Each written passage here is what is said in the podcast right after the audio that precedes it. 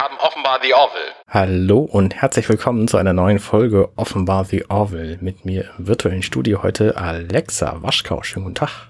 Halli, hallo da draußen. Außerdem dabei natürlich Alexander Waschkau. Hallihallo. Hallo Arne, schön dich zu hören und schön, dass ihr uns da draußen zuhört. Und wie immer perfekt anmoderiert der Abend, die Sendung, der Morgen, die Zugfahrt, die Autofahrt, was auch immer ihr macht beim Podcast hören, von Arne. Hallo Arne. Halli, hallo. Schön, dass ihr uns allen äh, zuhört und also, dass ihr alle uns allen zuhört. Das ist ja quasi so eine End-zu-End-Beziehung hier.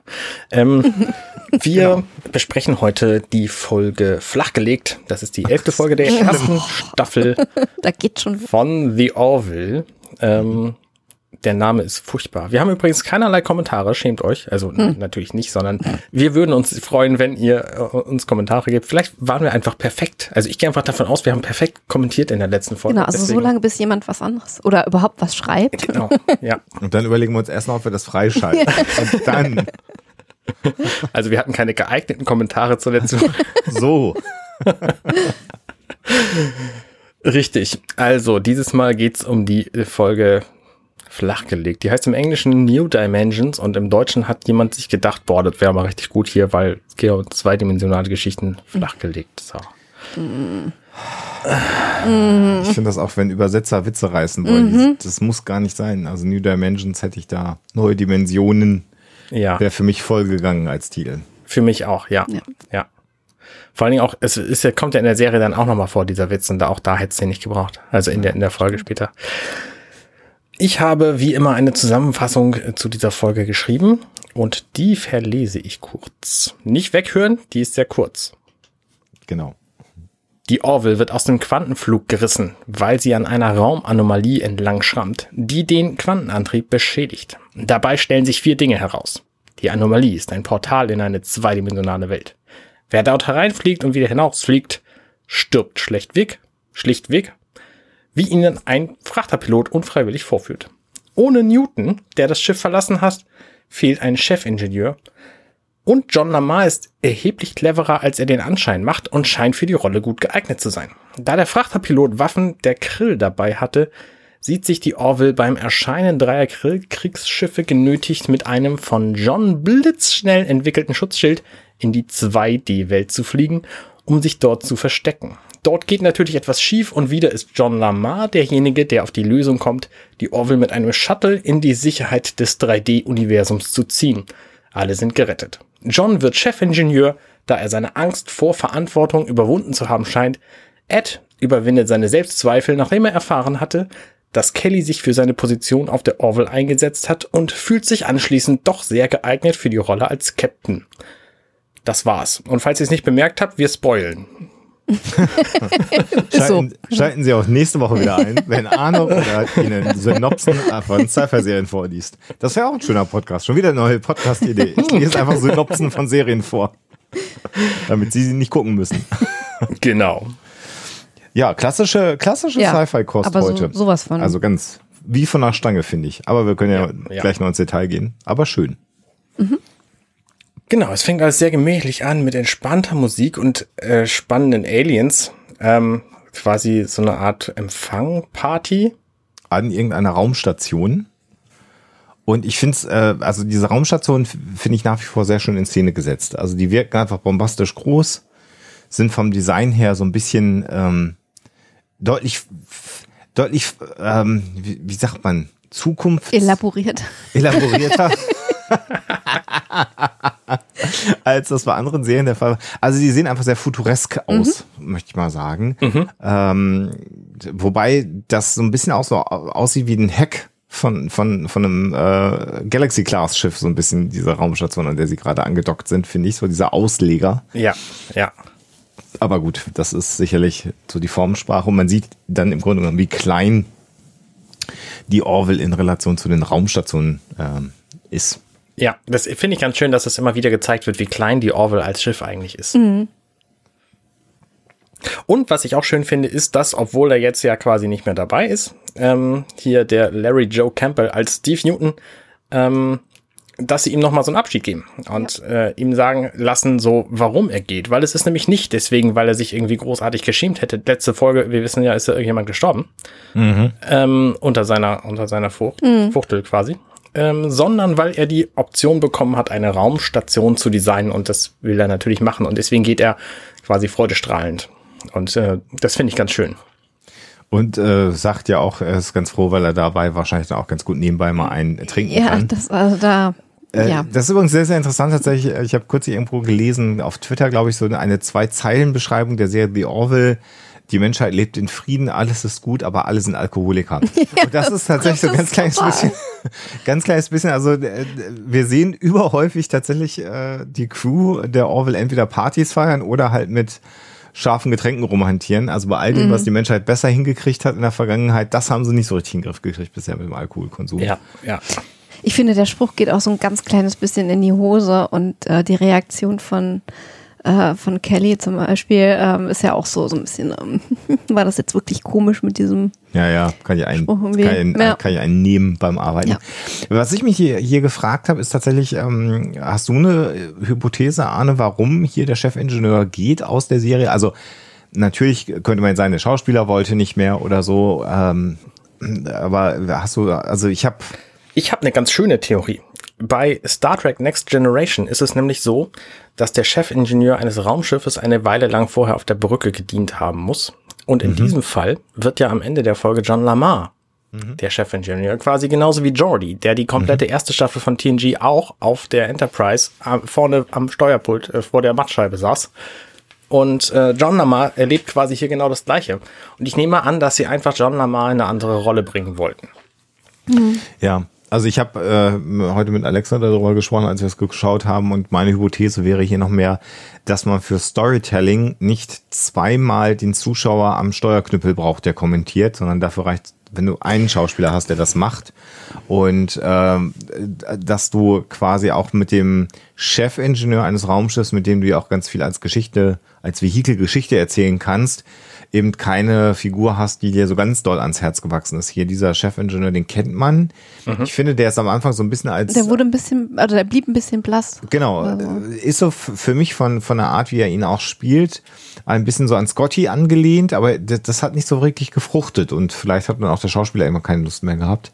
Das wäre so meine Hypothese. Wobei ähm, ja der äh, die Figur äh, von Lamar sich auch so ein bisschen verändert, ne, mit Ja. diesem Transfer. Ja. Und äh, du hast dann also nicht den, den zweiten klamaukigen Maschinenraum dann, sondern es Nee. verändert sich ja auch was.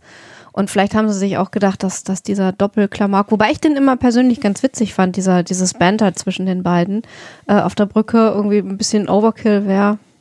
Keine Ahnung.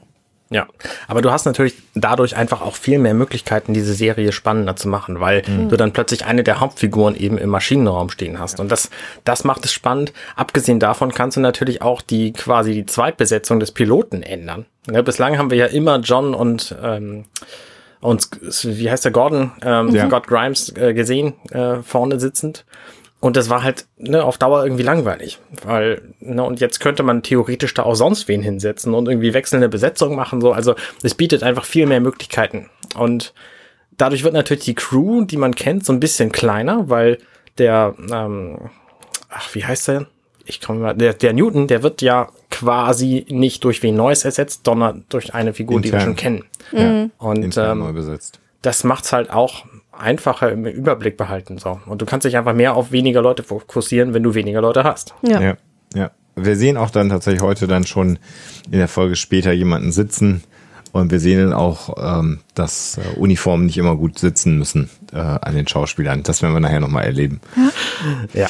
Aber gut, machen wir erstmal ein bisschen weiter, haben wir darüber philosophiert, warum der Chefingenieur weggeht. Wobei ich die Rolle jetzt nicht komplett schlimm fand. Nee, aber mich hat's mich hat's zum Beispiel immer ein bisschen gewundert, weil sie sich ja wirklich bei allen Figuren sehr viel Zeit genommen haben, um die Charaktere vorzustellen und sie einem wirklich nahe zu bringen als Zuschauer. Und bei ihm haben sie das, bei Newton haben sie das irgendwie nicht so ähm, gemacht. Ja. Ähm, Keine Ahnung. Ist ein Aber bisschen ich- verpufft. Ich meine, wir sind ja auch erst zehn Folgen drin, also jetzt, jetzt in der elften. Das hätte man ja auch einfach noch machen können. Ja, Ja. das stimmt natürlich. So, von daher. Aber ich finde es auch spannend, ähm, dass sie sich überlegt haben, mit John Lamar nun was komplett anderes anzufangen. als in der Folge mit dem anderen Planeten, wo er an der Statue rumturnt. Also Ja. das Genau, ist ja ein völlig anderer John Lamar als der, den wir hier quasi etablieren. Ja, das stimmt. Das stimmt. Ähm, ja, und mir gefällt dieser hier besser, ehrlich gesagt. Ja, und dann auch dann über den Verlauf der zweiten Staffel dann insgesamt hinweg. Also das ist Keine Spoiler. für die, für die, nee, nee, also einfach, das ist halt wie bei Jordi, der war ja am Anfang auch eher überflüssig auf der Brücke, Jordi in der ersten Staffel von TNG. Ähm, also das war, der hatte nicht so richtig einen eigenen, also der, der, der war dafür da, Stichworte zu geben, Probleme zu lösen, das Raumschiff zu steuern, aber man hat dann auch festgestellt, braucht man eigentlich gar nicht und dann hat man ihn natürlich deutlich sinnvoller äh, auf das Maschinendeck versetzt. Und vor allen Dingen hast du das, das Maschinendeck dadurch spannender gemacht. Mhm. Das kannst du hier natürlich auch machen. Ich meine, wir haben den Raum, wir kennen den Raum, ne? Das war ja auch letzte Folge gerade irgendwie einer der Protagonisten. Ähm, und du kannst ihn natürlich viel interessanter machen, wenn du einen der etablierten Schauspieler da hinsetzt, der dann ständig dort gezeigt wird, um irgendwas zu machen. Und gerade jetzt hier wie, wie, ähm, wie John Lamar, der dann ein ganzes Team von, ich weiß nicht, sechs, sieben Leuten unter sich hat, die dann dauerhaft auch irgendwelche Rollen haben. Ähm, das war ja auf, ähm, auf der Enterprise D ein bisschen anders. Da wechselte das ja quasi jede Folge. Also wir hatten ja jede Folge im Maschinenraum irgendwelche, irgendwelche Sonderschauspieler, die da, äh, die da irgendwelche Minirollen ergattert haben und dann da kurz zu sehen waren, irgendwelche, irgendwelche Sprechrollen bekommen haben.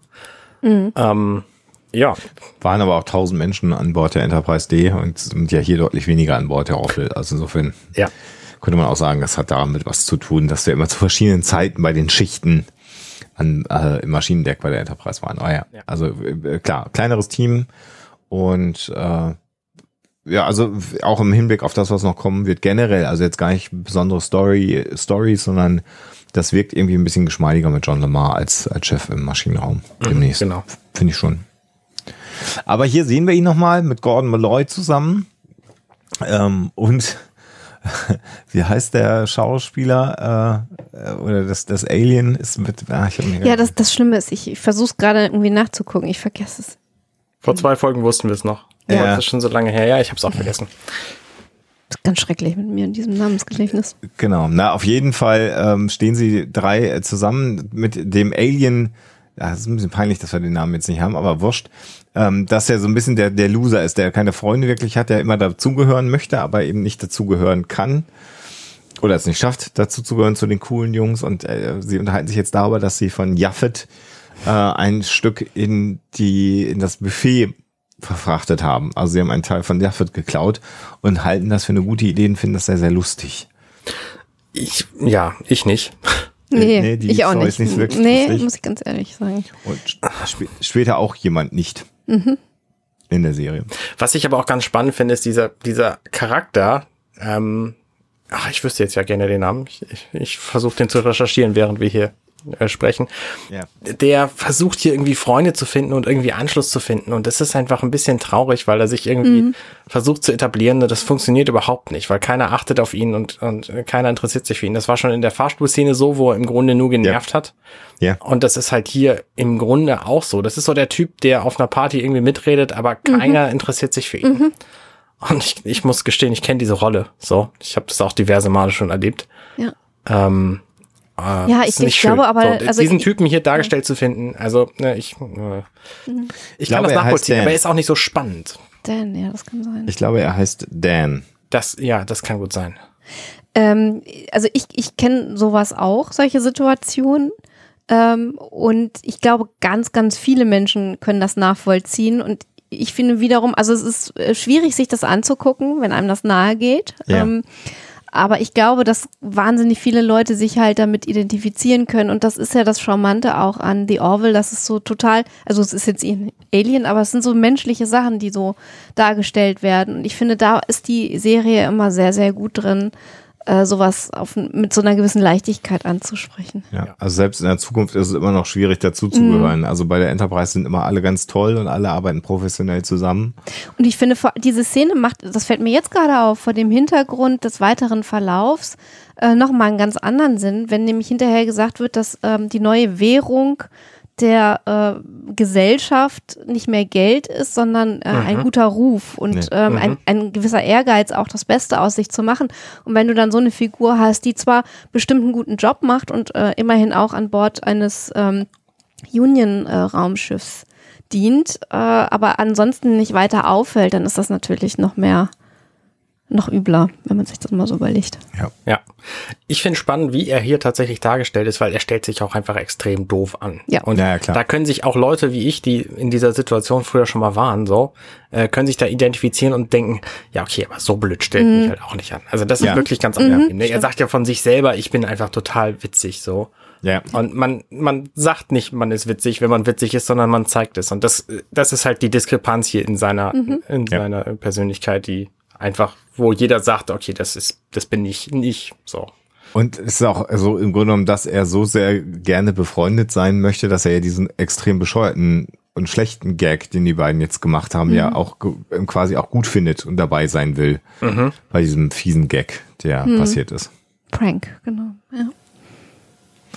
Ja, dann sind wir ähm, auf der ähm, Krankenstation und sehen Claire und wir sehen Jaffet, wie er auf die Krankenstation ähm, geschleimt kommt. Und nachdem all dem, was so vorab passiert ist, äh, sagt sie, oh nein, nicht schon wieder du. Ich hoffe, das ist ein, kein, kein privater Besuch, sondern ein dienstlicher. Und tatsächlich stellt sich raus, Ich dass das nicht gut geht. Ich finde das spannend, weil ich habe tatsächlich in dieser Szene, wo sie das sagt, das Gefühl gehabt, sie redet mit dem Zuschauer, mit mir. Okay. Weil Okay. sie steht halt quasi in, in meine Richtung. Ne? Sie, sie steht zwar an dem Terminal dran, aber das sehe ich nicht, weil das, der Blick ist so kurz neben dem Terminal vorbei.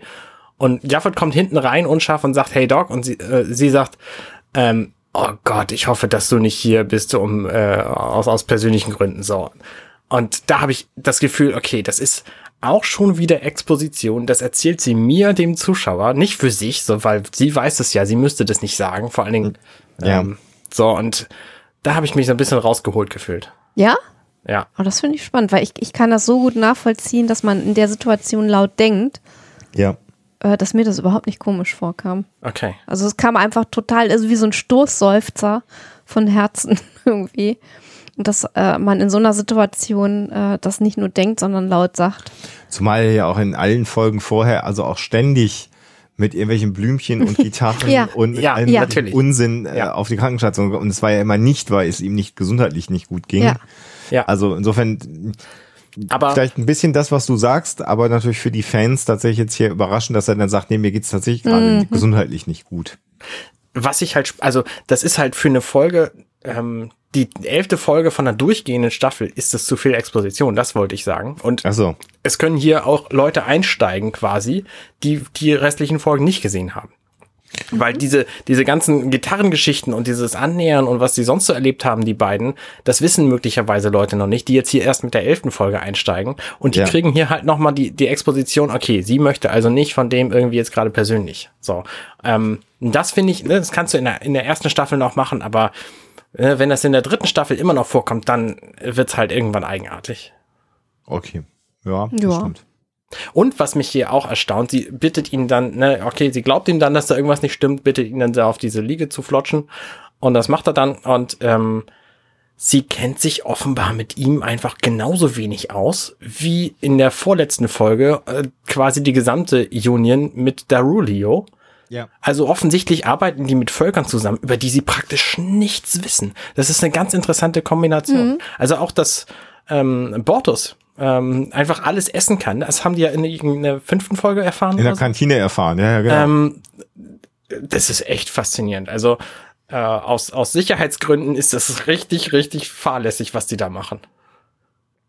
Ja, wobei, ja gut, also wenn sie als Ärztin ähm, diese ganzen ähm, äh, Kenntnisse nicht hat, dann ist das natürlich schon schwierig, weil sie ja auch in ähm, Notfallsituationen entsprechend helfen müsste eigentlich. Und wenn du dann über die Physiologie äh, der Leute, die äh, da an Bord sind, irgendwie nichts weißt, ist das doof.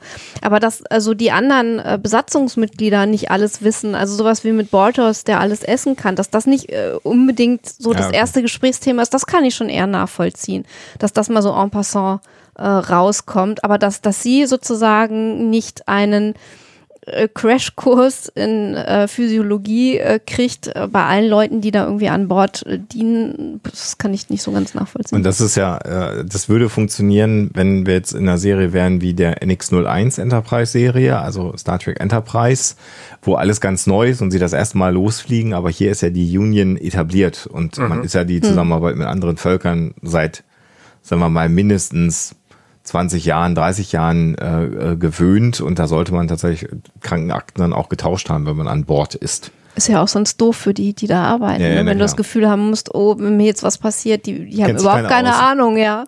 Ja, richtig. Das ist nicht so schön. Genau. Genau. Bortus sagt dann, er hat Ver äh, Verdauungsschwierigkeiten und da weiß sie dann natürlich, okay, hier über Bortus Bescheid. Ja, vor allen Dingen, weil, weil sie ja vorhin auch fragt, kannst du, kannst du wahrnehmen, also ist dein, ist das fehlende Stück von dir Ja, äh, genau. ähm, in der Lage, seine Umgebung wahrzunehmen? Und dann sagt er ja, ja, es ist irgendwie nass und dunkel. Und irgendwie, als am Bordus reinkommt, wie du schon sagst, dann ist relativ schnell deutlich, wo sich Ja. ähm, das Stück von Jaffet befindet, zumal sie ihn dann ja scannt und dann tatsächlich offensichtlich auch die DNA bei Bortos findet. Genau. Der sagt, der sagt, ich habe Verdauungsprobleme, was bei ihnen ja ganz ungewöhnlich ist. Ja. Und dann äh, schleimt Jaffet quasi in Bortus und holt sich sein Stück zurück. Was, Was ja kommentiert wird von der Ärzte mit dem Satz, naja, ich könnte es nicht so sauber, wie er es hinkriegt. Das ist auch ein spannender Satz. Ja. Na, und das ist natürlich auch logisch, weil er ist ja quasi für auch genau den Job auf diesem Schiff. Er ist ja auch Ingenieur und kann halt in, in Bereiche des Schiffs, wo keiner hin kann. Und das funktioniert natürlich so genauso. Und da kommt ja später auch noch eine Szene, wo er bei Ed auf einem Stuhl sitzt und Ed ihn fragt, wie bist du denn reingekommen? Und dann sagt er, du, ich bin einfach eine Gelatine-Masse. Ich komm überall rein. So. Ja, ja, das stimmt. Und es ist natürlich jetzt hier, es ist so ein bisschen natürlich Screwball-Comedy äh, im Teaser. Man könnte jetzt auch vermuten, dass die Geschichte der Folge ein bisschen kurz war und man sich dann überlegt hat, welche guten Gag können wir denn noch für die Gags vorm Vorspann oder für den Teil der Sendung vorm Vorspann äh, noch machen. Und das ist, glaube ich, hier die Idee, glaube ich, gewesen. Ja, zum einen das, aber das ist ja auch der Aufhänger dann, dass sie, ähm, In die sie, in Personalakte diesem Fall. Caddy in die Akte von John überhaupt reinguckt, was ja auch anscheinend bislang noch nie jemand gemacht hat. Da kommen wir gleich wollte ich zu. gerade sagen. Und Ja, wo, das also, um die Wandlung von John darzustellen, ist das natürlich eine ganz schöne Aktion hier, dieser Witz. Ja, hätte man aber auch weniger elaboriert machen können. Ne? Vor allen Dingen, vor allen Dingen ganz ehrlich, Ja. ich find's so drüber.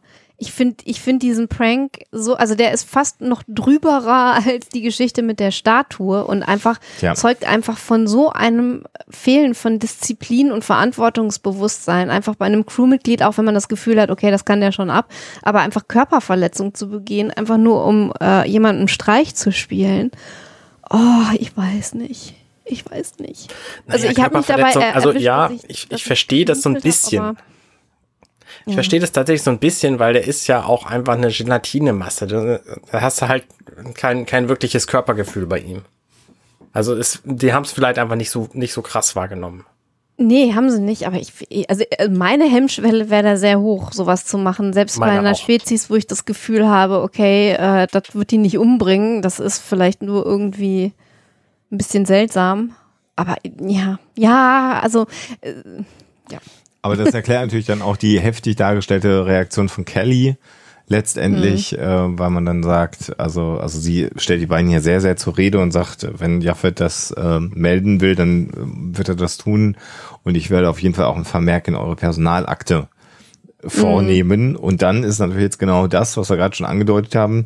Sie guckt in die Personalakte von John Lemar und stellt dann fest, dass da was ganz ungewöhnlich ist äh, wo ich dann auch denke, also das sollte man auf dem Schiff eigentlich vorher Ja. mal gelesen haben. Und das ist ja auch nichts, was so ungewöhnlich ist, sondern es hat ja direkt was mit seiner Qualifizierung zu Ja. tun.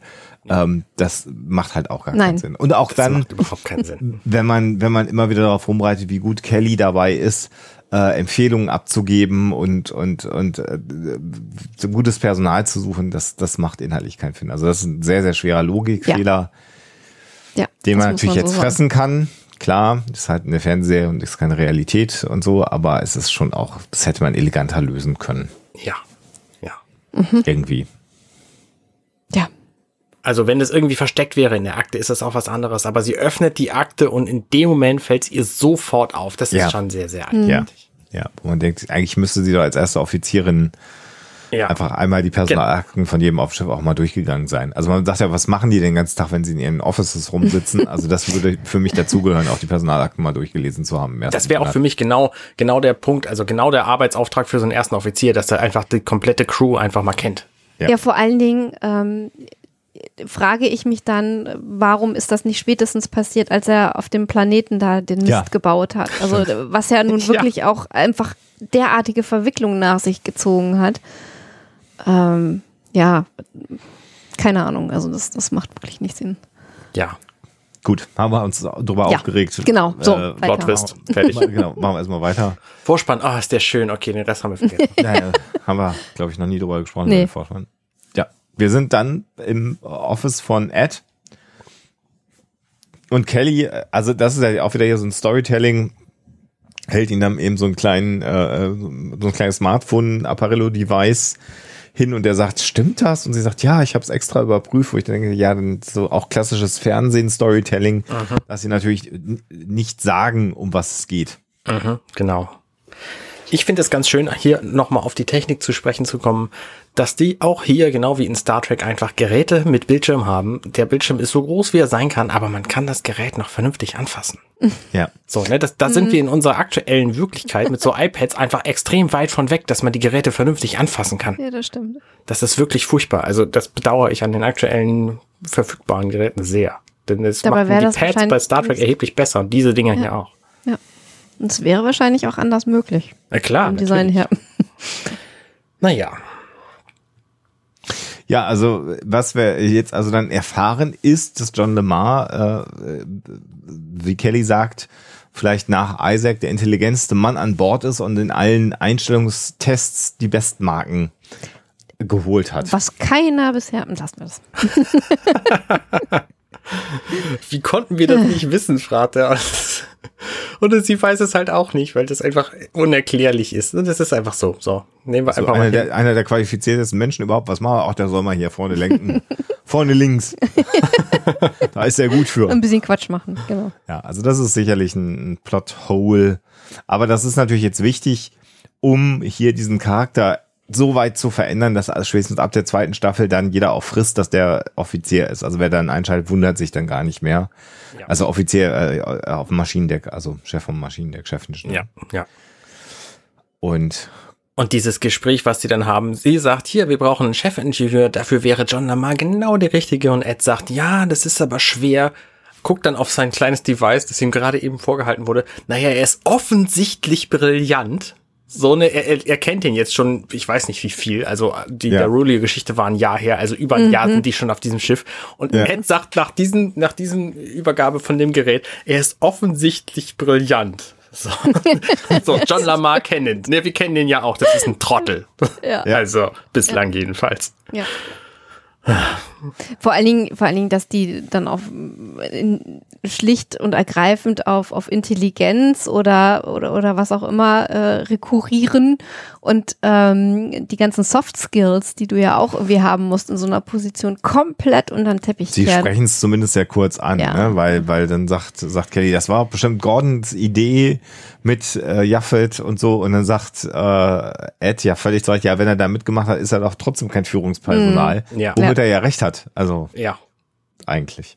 Und vor allen Dingen entscheiden die ja quasi für John an dieser Stelle, ähm, dass er Chefingenieur werden soll. Obwohl er da bislang weder was zu geäußert hat, noch dann, als ihn darauf ansprechen Bock zu hat. Also, Das, äh, mich, mich erinnert diese ganze Sequenz so ein bisschen an Eltern, die über die Zukunft ihres Kindes sprechen. Mhm. Was, was soll er denn mal werden später? Auf welche Schule soll er denn gehen? Wie machen wir das denn alles? Und dann wird das wunderschön geplant, äh, ohne das Kind zu befragen. genau. Ähm, ja, Soll er denn mal Latein oder Französisch machen? Genau. Der fünften. Ja, ja, genau. Der wird Arzt, also soll er mal besser Latein lernen. Ja. genau. Ja, Äh, was dann, spannend hier übrigens auch der Moment, in dem Moment, wo- also ne, das Gespräch wird dann ja jäh unterbrochen durch diesen, diese Schramme an, also diese Weltraumschramme, die sie dann machen. Und dabei fallen die beiden Ja. wie durch ein Wunder aus zwei Ja. Meter Entfernung wieder übereinander. So, also, ich muss sagen, das fand ich total witzig, weil das ein, eine solche klare Anspielung an alle Science-Fiction-Serien ever ist, äh, bis hin zu dieser berühmten Szene ähm, in, in Star Wars Episode, oh Gott, was, ich glaube, es war zwei, oder so, wo Leia irgendwo, ähm, weiß ich nicht, den Antrieb oder den. Muss Episode 5. Äh, 5, ähm, Entschuldigung, nicht 2. Jetzt mache ich den, genau den gleichen Fehler wie du. Genau. Äh, Episode 5, wo, wo sie irgendwie den Antrieb reparieren will oder so, da irgendwo rumschraubt. Und den Hebel nicht umgelegt. Den Hebel nicht umgelegt kriegt. Ja, ja, Mhm. genau. Also es ist der absolute Klassiker, aber es, es verpufft dann halt total. Und das, ich finde das wieder sehr Ja, witzig. Da wird hier, wird hier überhaupt nichts draus in der Ja, Situation. genau. Also ja, in dieser Folge wird's ja noch mal ein paar Mal so richtig reingerieben. Ich meine, zum einen gibt's diese Szene, zum anderen gibt's dann am Schluss die Szene, wo er sie auf die Wange küsst und sie sagt ja zwischendurch, du, ich wollte einfach auch dich jeden Tag sehen. So, Ja. deswegen habe ich Ja, dich ja, ja, stimmt, Also stimmt. ist schon so ein bisschen, aber Ja, das recht. passiert dann halt auch nichts mehr. So, Ja, ja, genau. so ein bisschen mal gucken, was passiert. Ja. Will they, won't they oder wie hieß das? Mhm. Ja, Zumal wir jetzt halt nicht gar nicht wissen, äh, also nach dieser Darulio-Folge ist ja auch unklar, ob sie ihn wirklich betrogen hat. Also auch dieser Gedanke wabert jetzt dann natürlich noch mit. Ähm, Ja. Vielleicht war sie ja gar nicht schuld, vielleicht war ja alles ganz anders. Und äh, ja, also das, das äh, hat ja auch die Beziehung der beiden zumindest ein Stückchen weit wieder verändert. Ja, genau. Ja, dann äh, kommen sie natürlich sofort auf die Brücke in dem Moment, wo das, wo diese ähm, Eigenartigkeit sich begeben, be. Begab. begab, danke. Ja, also was ja passiert ist, offensichtlich, wir sehen, dass das Raumschiff so mit der rechten Seite irgendwo dran lang schrabbelt, aus dem Quantum-Antrieb äh, Antrieb herausfällt äh, in den Normalraum und dann auch der Antrieb ausfällt und die, äh, die oh, Enterprise, ja jetzt was gesagt, die Orville auch trudelt. Ne? Also das ist ja erstmal die Situation. Also irgendwas haben die geschrammt. Ähm, Ja. Und dann kommen natürlich ähm, Ed und Kelly sofort auf die Brücke und äh, Bortus verlässt sofort seinen Platz. Und dann gibt es natürlich eine Szene, wo ich mir denke, okay, wir sind hier über ein Jahr schon äh, mit dieser Crew zusammen quasi. Warum funktioniert es immer noch, dass Gordon sagt, oh, vielleicht haben wir ein Eichhörnchen überfahren und Isaac sagt, hm, ich habe kein Eichhörnchen oder irgendwas ähnliches sehen ja, können. ja, das stimmt. Der müsste er doch, also gerade er müsste doch inzwischen schlau genug zu sein, nicht auf Gordons Kommentare zu achten. Darf ich noch mal ganz kurz auf die Tür der Brücke eingehen? Was? weil mir gerade aufgefallen ist bei dieser Sequenz, dass etwas, was wieder überhaupt keinen Sinn macht. Die Tür der Brücke ist geschlossen. Als Ed und Kelly auf die Brücke kommen, geht die Tür auf und dann bleibt sie einfach offen. Also wie entscheidet Ah. diese Brückentür, dass sie offen bleibt? Je nach Wenn, Situation. wenn, wenn der Chef auf die Brücke kommt, dann bleibt sie offen. Also, und die bleibt jetzt auch die ganze Zeit offen. Da ist noch jemand rausgegangen, wo man sagt, vielleicht ist sie extrem lange, bis sie sich wieder schließt. Aber nein, sie bleibt jetzt der Rest dieser Sequenz auch offen. Die Irgendjemand Brückentür. hat vergessen, auf den Knopf zu ich, drücken. das Ja. ist, diese Brückentür ist schön, dass die auf und zu geht, aber warum ist die dann mal zu eine- und mal offen? Ich Stimmt, eine nicht. AI. steckt. Entschuldigung, aber ja, Eichhörnchen. Guck, guck mal ein Eichhörnchen. Ja. Und sie kommen dann darauf, dass es quasi ein, ein äh, ähm, Pothole ist, also ein, wie sagt man denn auf Deutsch dazu? Schlagloch. ein Schlagloch, Dankeschön. Ein Schlagloch im Weltall. Auch eine schöne Vorstellung eigentlich. Ja. Ja. Vor allen Dingen diese, also die Darstellung von diesem, von dieser Anomalie, die fand ich wirklich spannend. ne? Das ist ja so, als würden sie an der Wand lang schrammen, nur sieht man sie nicht. Das kenne ich aus Computerspielen. Früher jedenfalls, wo man nämlich überall langfahren wollte mit seinem Rennauto und Mhm, das. Spiel konnte einen da nicht langfahren lassen und deswegen ist man quasi an einer unsichtbaren Wand entlang geschrammt. Ja. Ja. So ungefähr ist das hier auch. Das stimmt. Ähm, ja. Ja. Oder irgendwelche Shooter oder sowas, Mhm. Mhm. wo es dann so eine Bergwand war, aber die Bergwand hatte so irgendwie so eine Glasscheibe davor. Oder sogar Rollenspiele. Oder Rollenspiele. Das gab's Ja, äh, ja. immer mal wieder. Ja, jetzt wollen sie also rausfinden, was los ist und warum der Quantum, äh, Quantenantrieb kaputt ist. Und äh, Isaac schlägt also vor, dass man das jetzt mal scannen sollte und natürlich mal schauen sollte, was los ist, um herauszufinden, was genau das Schiff getroffen hat. Und da kommt jetzt Kelly, die so ganz äh, unauffällig sagt, ah, vielleicht könnte ja mal äh, John Lamar sie unterstützen oder dich unterstützen, Isaac. Wo man auch denkt, so, aha. Ja, also es ist ein, ist ein bisschen Bemüht, gekünstelt. ja. Ja, bemüht, Ja. sagen wir es mal so. Genau. Ich, ähm, also man könnte natürlich an Johns Stelle immer noch denken, ah, es geht um Jaffet. Ne, weil Ja. John hat ja ein Problem mit Jaffet gehabt und ähm, Mhm. eben gerade kam, der, kam die Idee von Isaac, ich werde das, werd die betroffenen Bereiche des Schiffes einfach mal scannen, zusammen mit Jaffet. Und ähm, dann schickt Kelly John mit, so, und John könnte jetzt denken, ja, okay, ich soll einfach mit dem nochmal irgendwie klarkommen. Ja. Und das passiert dann ja auch, als sie aufeinander treffen. Ähm, ist ja wird natürlich immer noch angepisst und dann klären sie das aber auch tatsächlich so, äh, so ultimativ, dass da den Rest der Folge quasi nicht mehr von gesprochen wird. Das stimmt. Auf dem Weg dahin gibt's aber noch eine sehr schöne Genau, Sequenz, ja, die finde die ich. finde ich nämlich auch ähm, sehr schön. Also wo sie auf die äh, Kinder von Dr. Finn. Dankeschön. Marcus und Ty. Dankeschön. Ähm, irgendwann muss ich da mal, ich weiß auch nicht, aufschreiben in die Handfläche oder so. Wir- Ähm, äh, ist kein Problem, wir nehmen einfach die restlichen äh, anderthalb Staffeln, nehmen wir einfach übermorgen auf und dann Also ein erinnern wir uns noch dran. Dann sind wir im Thema, genau. Genau, ähm, weil da nämlich ein, ein Gerechtigkeitsempfinden von Lamar äh, zum Ausdruck kommt, was man so äh, Ja. noch gar nicht so sehr von ihm äh, kennt, äh, weil nämlich Isaac die beiden auf seine sehr spezielle Art und Weise sehr nüchtern ähm, fertig macht. Also er beleidigt die, die Kinder Genau. im Grunde genommen. Ihr seid, ihr seid klein und zerbrechlich und ihr seid auch gar nicht intelligent Ja. genug, um helfen zu können. Weil die beiden sagen, können wir dir nicht helfen? Wir haben die Schule ist aus, weil Ja. äh, das, äh, irgendwas ist ja passiert. Wir haben jetzt schulfrei heute Nachmittag. Und der sagt, naja, ihr seid klein und zerbrechlich und auch nicht intelligent genug. Und da schaltet sich jetzt eben John Lemar ein und setzt sich für die Kinder ein. Ja. Das ist ja das, was du sagst. Also das ist ungewöhnlich. Haben wir so auch noch nicht erlebt bisher. Genau, und das, das passiert aber auch auf so eine ganz organische, authentische Art von ihm. Ähm, und da merkt man dann, dass unter diesem ganzen Quatsch, den er immer macht und dieser totalen kindischen Ader, die er hat, ähm, jemand sitzen könnte, der vielleicht doch ähm, Führungsqualifikat, äh, Führungsqualitäten, Qualif Qualitäten, um Himmels Willen, besitzen könnte und für den Job geeignet ist. Ja. Ich finde es aber von allen sehr authentisch gespielt in dieser Szene. Ja. Also Markus und Tai sprechen halt Isaac an, hey, wollen wir nicht hier dieses Dragon Commander Spiel spielen, weil wir haben ja jetzt schulfrei und so. Und Isaac sagt einfach auch, wie das einfach seine Art ist. Nein, das, äh, das, äh, ich habe gar keine Zeit, ich muss irgendwas machen. Die fragen, wollen, können wir nicht irgendwie helfen? Er sagt, nein, ihr seid zu klein und zu zerbrechlich und zu dumm. Was einfach auch stimmt. Ja, So, äh, für viele der Aufgaben, die da zu machen sind. Ja. Ähm, ja, ja klar. und John Lamar bringt dann dieses, dieses typisch amerikanische Beispiel, warum gibst du denen nicht einen Wedgie und versteckst ihn im Schrank oder was? Ähm, also ziehst ihn quasi die Unterhose bis unter die Achseln hoch, was extrem weh tut, wenn man Ja. es erlebt. ähm, und das ist halt das, was in, an Schulen in den USA wahrscheinlich irgendwie jeden zweiten Tag passiert war, als sie noch offen waren. Jedenfalls, ähm, Gängiges Motiv, auf jeden Fall, ja. ja, genau. Und ähm, Aber er nimmt sie dann mit, ne? genau, ja, er nimmt sie dann eben doch mit. Und sagt aber stört nicht. Und das ist ganz interessant, finde ich ja hier so vom Storytelling her, dass das im Grunde genommen so ganz bisschen was von John Lamar zeigt, von seiner Gerechtigkeit. Aber im Grunde genommen ist dieser Dialog auch gar nicht notwendig für die gesamte Geschichte, die wir heute sehen, ähm, aber sehr wohl ähm, relevant für das Beziehungsgeflecht Mhm. der Figuren an Bord Ja. der Orville. Also das ist wiederum sehr, sehr schön gemacht. Also die Kinder waren mit ihm auf dem Planeten und typischerweise in anderen Serien hat solche Folgen auch gegeben. Du hast das Kind aber nie wieder an Bord des Raumschiffs gesehen. Stimmt.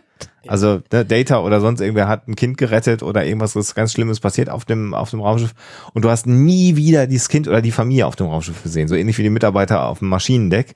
Und das machen sie hier halt nicht, sondern die Figuren sind halt da und haben ein Geflecht von Geschichten, was sich auch fortspinnt. Also das ist Ja. sehr sehr schön. Und sie haben ja auch tatsächlich hier noch zwei Plot-Aufträge. Nämlich zum einen ähm, lachen sie über den Witz, so damit Ja. wenigstens Mhm. irgendjemand darüber mal gelacht hat, damit irgendjemand quasi eine Rechtfertigkeit hat, das, äh, das äh, Witz zu nennen. Ja. Und sie finden dann im Nebenraum die Pflanze, äh, Genau. die Ja, ja einfach und das- gestorben ist. Und das, äh, da habe ich mich so kaputt gelacht. Und ich weiß nicht, ob das Absicht ist oder ob ähm, äh, das irgendwie unfreiwillig komisch ist. Auf einem Raumschiff, was zwar nicht besonders groß ist, aber immer noch groß. Und wo äh, ein Typ offensichtlich dafür verantwortlich ist, auch die Pflanzen zu versorgen, in einem ähm, in einer äh, Kabine, die offensichtlich nicht belegt ist äh, da kann es, glaube ich, schon mal passieren, dass jemand das vergisst und dass das Ding einfach eingeht und dass jetzt diese eingegangene Pflanze, was bei mir übrigens äh, mit Pflanzen innerhalb von zwei Wochen passiert, Ohne dass höchstens, ohne dass irgendwie eine. Quantumanomalie oder so dafür verantwortlich ist, ähm, dass das jetzt das große Zeichen dafür ist, dass an Bord was nicht stimmt, äh, da habe ich mich scheckig gelacht. Das fand ich irgendwie völlig absurd. Ja, ich verstehe deinen Punkt, aber ich muss sagen, diese Pflanze sieht auch nicht aus, als hätte da mal jemand vergessen, eine Woche lang Wasser drauf zu gießen, sondern die Mhm. ist einfach schon, die ist einfach schon monatelang tot. So. So Ja, sieht diese nun. Pflanze aus. Naja, wenn Also- da keiner drin wohnt und der Typ das vergisst, genau diese Kabine, Na klar, ja, natürlich. dass da auch noch Das eine kann natürlich rumsteht. passieren. Ja, ja, aber ja, ich, ich verstehe, was du meinst. Okay. Aber gut, die Pflanzen sind jetzt tatsächlich der Aufhänger. Und ich meine, wenn man jetzt guckt, da hinten rechts ist ja so ein großer ein Gummibaum. Prächtiger, der ist bestimmt nicht echt. Genau, und dann hinter, hinter Ed steht ja auch so eine Pflanzenschale. Gut, okay, vielleicht haben die das voll im Griff mit den Pflanzen. Ist mir noch nie aufgefallen, dass da so eine Blumenschale hinter, hinter Nee. rumsteht. Ich glaube, die ist auch neu, oder? Und das ist mir wirklich noch nie aufgefallen. Leute, das wäre doch jetzt mal eine Gelegenheit für irgendjemand, der das weiß. Guck einen mal Kommentar rein, zu ob da auch schreiben. sonst schon Pflanzen rumstanden, um den Charakter, der jetzt auch gleich nochmal eingeführt Ja. wird, zu rechtfertigen. Genau. Ja, und ähm, wir wissen halt einfach nicht genau, was passiert ist. Sie ist aber tot. Und äh, dann sagt er, haben wir nicht, haben wir nicht so, einen- so einen Pflanzentypen? Und dann sagt Kelly, ja, Pelovius heißt der. Und er sagt, ja, ich vergesse immer, wie der heißt. Und hier ist aber genau die Szene, die wir eigentlich erwartet hätten, dass nämlich Kelly sich mit der kompletten Besatzung Ja. des Schiffes perfekt auskennt, während Ed das einfach nicht wissen muss, weil der die ganzen politischen Dinge auch noch beachten muss. Ja, So. genau. Und ne, in diesem Moment weiß sie halt, wer das ist und dass der Palovis heißt und dass das sein Job ist. Und dann sagt er, ach so, ja, ich sage immer zu dem, ah, er ist Hey, Neffe und weiß nicht, ist wie er heißt. Und das sehen wir dann nachher auch noch. Das ist. Ja. Das finde ich eine sehr, sehr schöne Ja, Szene. Also insgesamt ist es sehr rund hier alles in dieser Szene, ähm, abgesehen von dem Main Plot. So. Wobei man auch übrigens sagen muss, das ist auch das Dümmste, was er machen kann. Ich würde den ja immer mit seinem Rang ansprechen. Also das, er könnte ja sagen Stimmt. Lieutenant oder was auch immer der ist. Ja. Anstatt zu sagen, hey, da ist er. Das ist, das ist natürlich der eindeutige Beleg dafür, dass er nicht weiß, wer er, Ja. wie der Name ist. Also, aber gut. Das ist halt Ed. Ja, und jetzt stellen sie also fest, dass es eine, eine, eine Quantenwelle ähm, ja sich befunden hat in diesem Quartier. Und ähm, der äh, die Doktorin sagt, ja, das ist ja per se gar nicht schlimm, weil es ist ja auch keine Strahlung oder solche Dinge. Ähm, und äh, eigentlich sollten wir davon gar nicht betroffen werden als menschlichen Wesen, aber schon komisch, dass die Pflanze gestorben ist. Genau. Außerdem wird das ähm, Reparieren des Antriebs noch so zweieinhalb Stunden dauern. Genau, Und- wichtiger Punkt. Genau.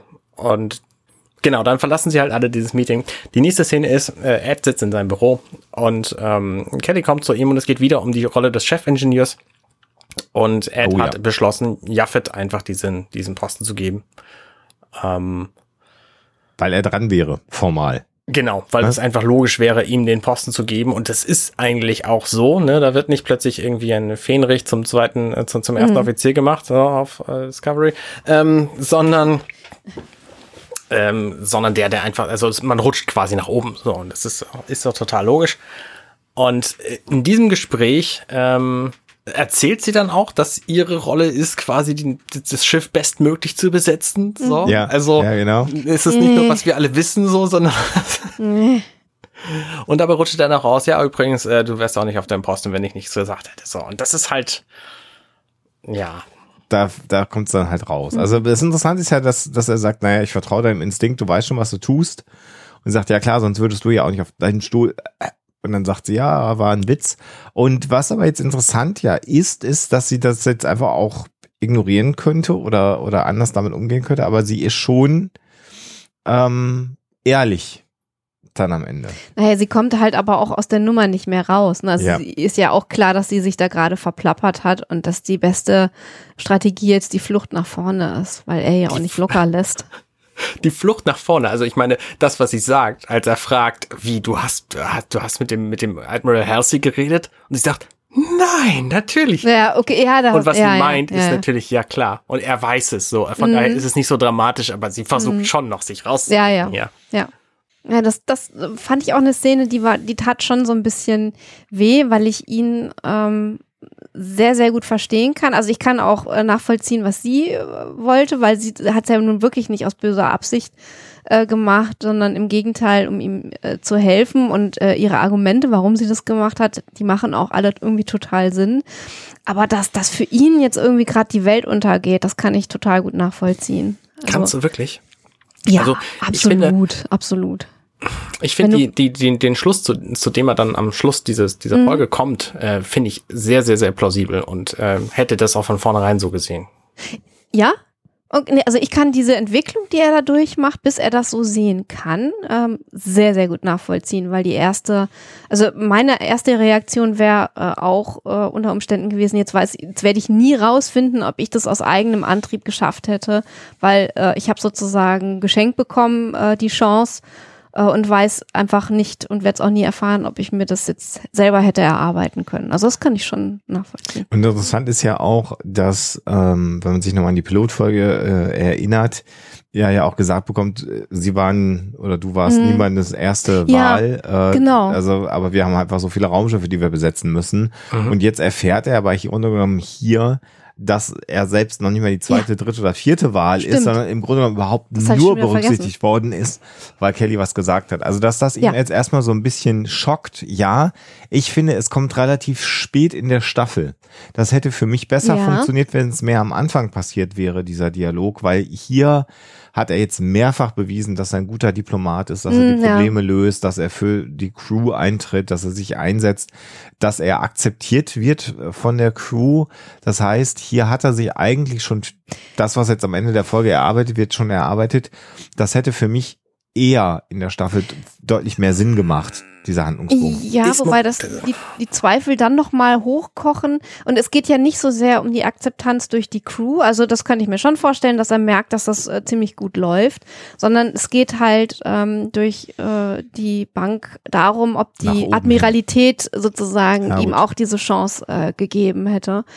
Und äh, dass du, dass du in so einer Situation, wenn, wenn sowas Überraschendes ähm, rauskommt, auch ein, ein Stück weit irrationale äh, Unsicherheiten hast. Das, das denke ich mir halt auch. Also ich, ich kann das äh, schon nachvollziehen. Das kann ich auf jeden Fall auch nachvollziehen. Also dass er halt kurz einen Moment darüber nachdenkt, ob das denn alles so seine Richtigkeit hat. Ja, aber er schlussfolgert dann ja auch logisch das, was im Grunde alle Leute wissen. Niemand schafft irgendwas komplett alleine. Also wer mhm. beispielsweise ein Buch schreibt, der macht es nicht alleine, sondern der hat in seinem Buch irgendwo eine Danksagung, wo, wo 20 Leute mindestens drin stehen weil niemand macht irgendwas alleine. Und dass er hier diesen Posten bekommen hat, heißt ja noch, also es ist ja nicht so, als ob er irgendwie vor einem Jahr eine Trophäe bekommen hätte, wo danach keiner mehr gefragt hat, ob ihm die zusteht, sondern die steht ja, einfach bei ihm rum, sondern er verdient sich ja seinen Posten jeden Moment, wo er auf diesem Schiff regiert, sag ich mal. Das stimmt, aber äh, ich finde es super, dass du diesen Vergleich mit einem Buchschreiben äh, bringst, weil die Situation ja eigentlich nicht die ist, äh, er schreibt ein Buch und weiß, dass ihm da Leute geholfen haben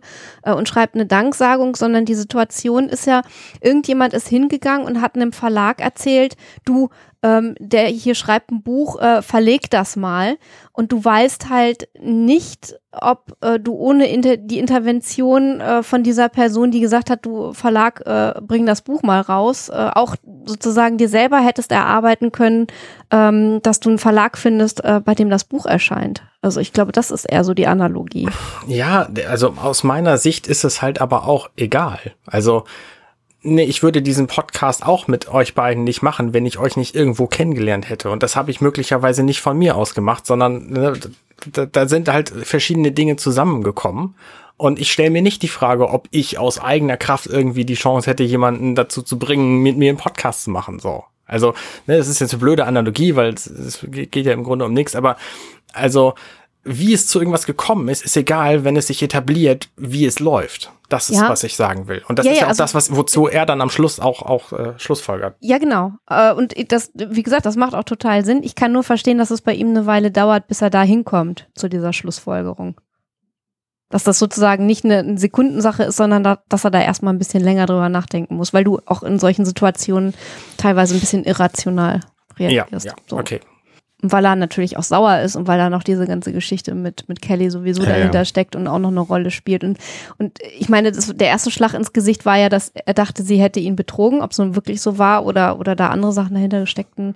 Ähm, ähm, sei dahingestellt, aber das war sozusagen der erste Dämpfer für seine Männlichkeit, weil hier, da geht's natürlich auch so ein bisschen drum, ne? Er fühlt sich so ein bisschen in seiner Männlichkeit ähm, äh, ja, beschnitten oder so, äh, weil da eine Frau gewesen ist, die für ihn interveniert hat, irgendwie bei den Vorgesetzten. Und ähm, das so nach dieser äh, ersten Schlappe mit dem Betrogen werden, ähm, kann ich mir schon vorstellen, dass das nochmal ein bisschen mehr wehtut, wenn dann äh, die Frau dafür sorgt oder die Ex-Frau dafür sorgt, dass man einen Job kriegt. Ja. ähm, als Begründung hat sie ja in, in dem Gespräch gerade gesagt, Kelly, dass sie quasi sich ein Jahr lang schlecht gefühlt hat, weil sie das Gefühl hatte, sie hätte ihn betrogen. Also Mhm. aus ihrer Sicht war sie da eindeutig schuld dran. Mhm. Und dann ist halt, dann ist halt die Frage, ist es tatsächlich ähm, der Rulius Schuld gewesen oder ist, ne, ich meine, Mhm. was ist denn da der Ausschlag, wessen Schuld das nun eigentlich war? Und wenn sie sich schuldig fühlt, dann ist es vielleicht auch einfach.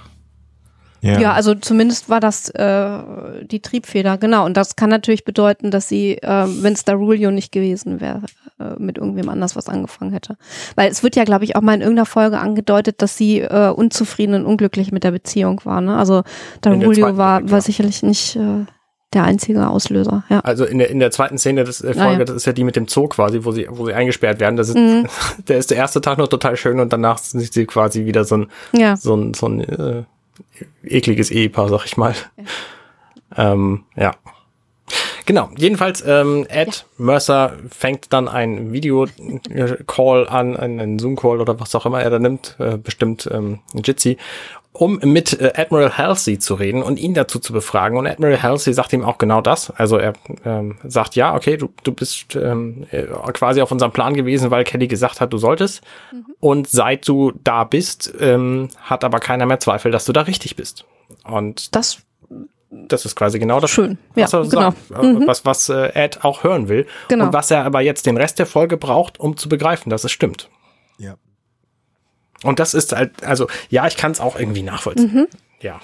Aber er ist im Moment in, in einem State of Mind, wo er alles in Zweifel zieht. Mhm. Also wo komplett äh, ihm quasi der Boden unter den Füßen weggezogen wurde und ähm, wo du halt auch oder wo er auch halt und nicht äh, bereit ist, das anzunehmen. Also das braucht halt bei ihm einfach ein bisschen, bis er ge eben genau zu dem Schluss kommt. Ja. Manchmal braucht es ein bisschen länger, weil sonst wäre die Folge auch nicht lang genug. Naja, dann sind wir auf der Brücke und dann sehen wir so als eines der letzten Male nochmal wieder so ein Banter zwischen Gordon und John, weil nämlich äh, Gordon jetzt die großartige Idee hat, dass man eigentlich eine Katze anschaffen könnte für die Brücke, damit man was zum Kuscheln hätte. Kann ich übrigens total gut nachvollziehen. Genau. Wir haben ja auch Katzen hier im Studio. Und äh, interessant finde ich ja hier auch, dass ähm, äh, Lara äh, sozusagen erklärt, warum das so gut ist, weil Isaac natürlich wieder sagt, was hat das denn für einen Vorteil? Ähm, und sie sagt, es ist total süß, die zu haben und dann kann man die auch mal kraulen und streicheln. Die würde dann auf der Tastatur rumliegen. Genau. Und äh, Menschen äh, binden sich emotional auf diese Art und Weise. Sie sollten das auch mal probieren. Äh, und ja, wir ahnen schon, was dann natürlich gleich passieren wird. Das ist schön. Das finde ich Das- tatsächlich schön. Ja, muss ich auch sagen. Das war Und John Lamar wird dann jetzt also von Kelly, äh, er soll zu Kelly kommen, so. Und dann sehen wir, wie Gordon etwas sehr, sehr merkwürdig reagiert. Man hört Stoff schubbern. Und wir sehen dann, dass Isaac versucht, sich zu binden, indem er Gordon streichelt. Und also der Blick von Gordon, als Isaac fragt, are we bonding? Also, also sind wir gerade irgendwie dabei, eine Beziehung zu verbessern? So, der sagt auf jeden Fall, ja, sind Ja. wir. Und ich finde, das hätte auch, das hätte die Szene auch verdient gehabt, dass er das sagt. Ja, ja. So, weil das funktioniert einfach in diesem Fall. Und er ist überrascht und das, es rührt ihn aber total. Und das ist, finde ich, irgendwie schön. Sie Und wird ein bisschen zu früh abgeschnitten für mich. Ja, Ja. ja. ja, Naja, großartig. Jetzt kommt John zu Kelly. Ja, und sie eröffnet ihm jetzt, dass sie im Grunde genommen äh, ihm jetzt den Auftrag geben, äh, das Problem zu lösen an Bord des Raumschiffs äh, und auch den Antrieb wieder zu starten. Naja, vor allen Dingen fragt sie ihn, warum er bislang ähm, nicht verraten hat, dass er einfach ein Superbrain ist. Und er sagt, aber das kann ja jeder lesen. Also er, er macht ja selber nochmal den Punkt, den wir ja auch gerade gemacht haben. äh, und äh, er sagt halt, das ist halt meine Angelegenheit, ich will da nicht drüber reden. Und dann beschreibt sie eben äh, nochmal die Geschichte des Geldes und er sagt, ja, da haben Leute halt sich Essen mitgekauft und Häuser. Und dann sagt sie, naja, als wir Materie äh, synthetisieren konnten, braucht man das nicht mehr. Und jetzt ist, äh, es geht eigentlich nur darum, dass man äh, die, die Art und Weise, wie wir leben, die kann einen auch reich machen und nicht mehr Geld. Und das heißt, äh, man sollte immer das tun, was man total gut kann. Und John sagt, ich finde das sehr, sehr nachvollziehbar, naja, manche Leute wollen es halt einfach haben. Einfach, einfache Arbeit haben, einfach einen Job haben und dann ruhig äh, abends zu Hause ein Bierchen trinken.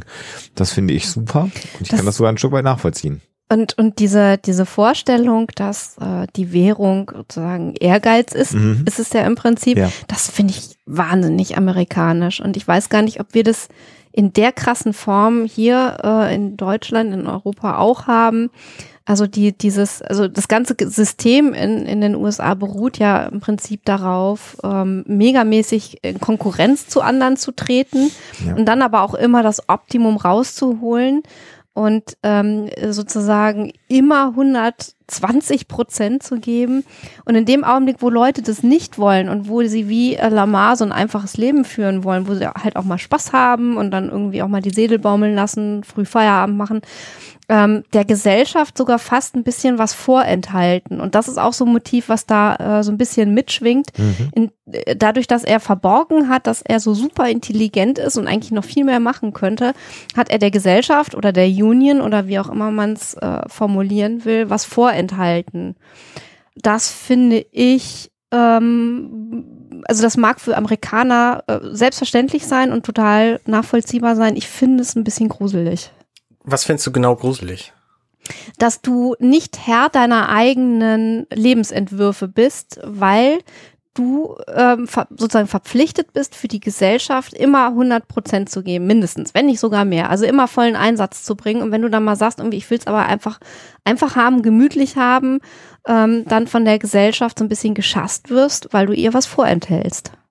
Ja. Das finde ich eine gruselige Vorstellung. Find, es, ist, es ist eine gruselige Vorstellung und es ist aber auch tatsächlich einfach Realität. Das hat, glaube ich, mit den USA nicht so viel zu tun wie mit unserer insgesamt Gesellschaft auch. Das Mhm, ist in Deutschland nicht viel anders. Ich kenne auch Leute, die, ähm, die studieren Medizin, weil sie super intelligent sind und weil sie mit ihrer Intelligenz am sinnvollsten Medizin studieren sollten. Ähm, und die haben das halt, also ne, der, der eine, der das macht, der, der hat das halt erkannt und macht das halt jetzt. So und findet sich damit auch ab. Ich hätte aber auch völlig okay gefunden, wenn er gesagt hätte, nö, will ich nicht, ich will irgendwas Einfacheres machen. Und ich fühle mich da tatsächlich auch selber so ein bisschen in John Lamars Stellung, weil ich auch keine Lust habe, irgendwie riesengroße Verantwortung zu übernehmen und irgendwie groß, groß zu werden in, in meinem Job. Ich könnte viel mehr machen äh, und, und wahrscheinlich auch viel mehr Geld verdienen, aber das muss ich auch gar nicht haben, weil ich, ich genieße auch mein einfaches Leben sehr. Und deswegen kann ich das nachvollziehen. Und diesen gesellschaftlichen Druck, den du da gerade als gruselig dargestellt hast, den haben wir ja auf tausend verschiedenen Ebenen dauerhaft in unserer Gesellschaft. Ja, okay. Also, äh, ich weiß nicht, wie du mit dem Dorfleben so bekannt bist, aber alleine wer im Dorf keine Pflanzen am, am Fensterbrett hat, so da, also da fängt's ja schon an. So und ähm, da geht's um, um ganz verschiedene andere Dinge auch noch. Und es ist, wird immer schlimmer, je mehr man sich damit befasst.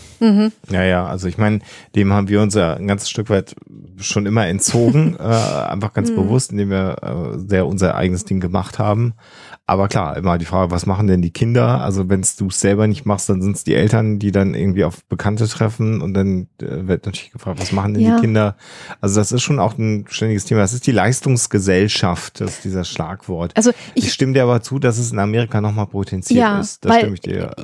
Also ich bin da hundertprozentig auch geprägt durch tausend amerikanische Serien, aber da ist halt das gängige Motiv, ähm, dass du für deinen Job dein komplettes Privatleben äh, sozusagen opferst und ähm, sozusagen nur äh, für den Arbeitgeber existierst. Und das hat natürlich auch was damit zu tun, dass du in den USA in deinem Job ähm, derzeit äh, ganz anders, nämlich was gar nicht abgesichert bist. Ähm, Ja.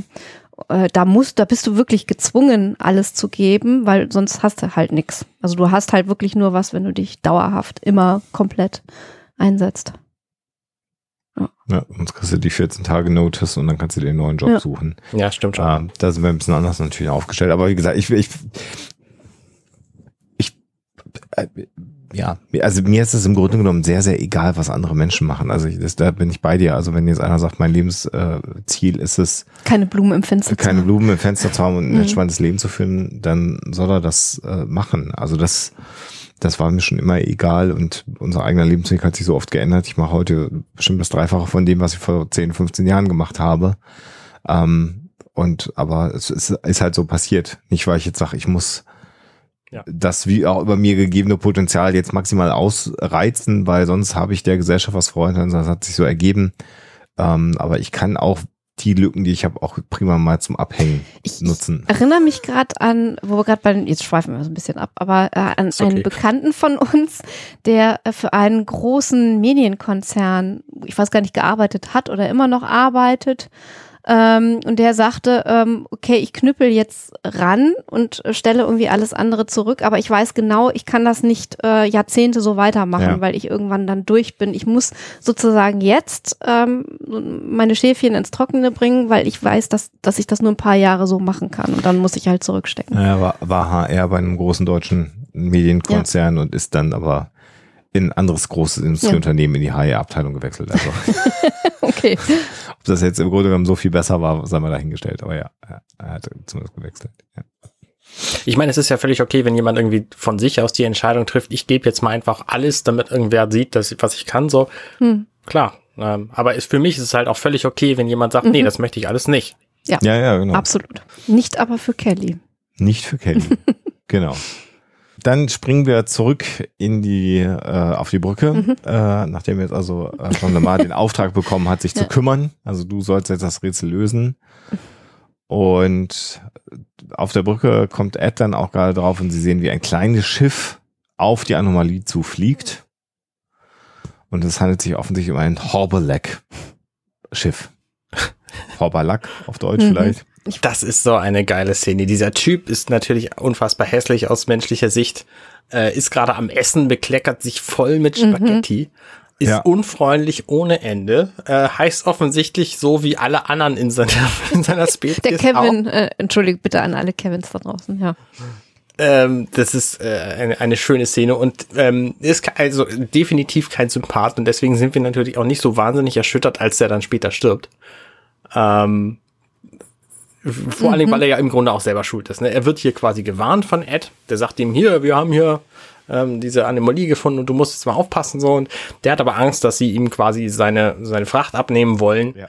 Ähm, vielleicht auch so ein bisschen zu Recht, weil wie sich dann ja später rausstellt, sind das Grillwaffen. Ähm, aber jedenfalls hält er sich dann nicht an ihre Vorgaben und stirbt dann einfach. Genau, nachdem er wünscht, dass er, dass er sich äh, etwas in sein Gesäß äh, schieben kann. Ja, und dann sehen wir zum ersten Mal, was diese Anomalie denn tatsächlich tut. Und da kräuseln sich mir aus physikalischer Sicht alle meine äh, Haare, weil das Ja. einfach unglaublicher Quatsch ist. Jedenfalls, also, ne, vielleicht ist, hört ja ein Physiker zu, der mir das erklären kann, was da gerade passiert. Aber wenn ich irgendetwas in, von drei Ebenen auf zwei Ebenen komprimiere, dann ist da hinterher von nichts mehr irgendwas übrig. Und wenn ich das dann wieder in, in die zwei, dreidimensionelle Welt tue, dann ist das immer noch zweidimensional. So, Feierabend.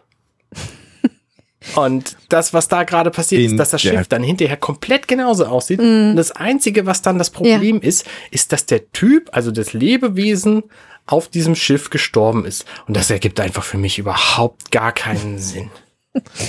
Ähm, das ist äh, Quantenphysik. Genau. Ja, es ist, ich finde das auch sehr, sehr schwierig. Auch wie begrenzt diese Anomalie im Grunde genommen ist, dass der da auch so gerade durchfliegt und es dauert genau ein paar Sekunden, bis der einmal reduziert ist äh, auf nix und dann wieder rauskommt. Also es ist alles ein bisschen, ich finde den Gedanken, also dieses Story-Element total spannend, aber es macht einfach auf so vielen Ebenen keinen Sinn. Ähm, ich stimme dir da komplett zu. Aber wir sehen immerhin jetzt oder haben die Chance, mal wieder zu sehen, wie so ein Shuttle mit diesem Rüssel andockt Mhm. an das Hobberlack-Schiff, was ja immer auch ganz nett aussieht. Und ich finde es ganz eindrucksvoll, dass sie tatsächlich hier so ein komplettes Raumschiff auch mal gebaut haben, mal wieder als Kulisse. Also das machen sie ja ganz hübsch, finde ich. Also die Ich finde Brücke. es auch- ich finde es auch vorher, also während des Andockens, finde ich schon sehr schön, wie sauber und stromlinienförmig dieses Shuttle ist und wie dreckig und kastenförmig dieses Schiff im Kontrast. Das finde ich sehr, ein sehr nettes Bild. Ja. Ja. Ja, dann kommen sie halt auf die Brücke und sehen, dass dieser äh, Hobberlack, dieses Blavrotch oder wie der auch immer hieß, äh, tot ist, hat noch die Nudeln so auf seiner Brust äh, herumliegen und ist halt gestorben. Ja.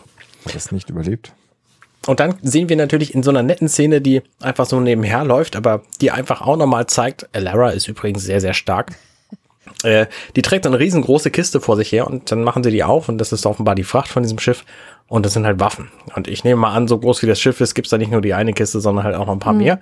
Und Ed schlussfolgert dann halt auch, dass die Grill da hinterher sein werden, wer immer ihnen das geklaut hat, das wieder zu kriegen. So.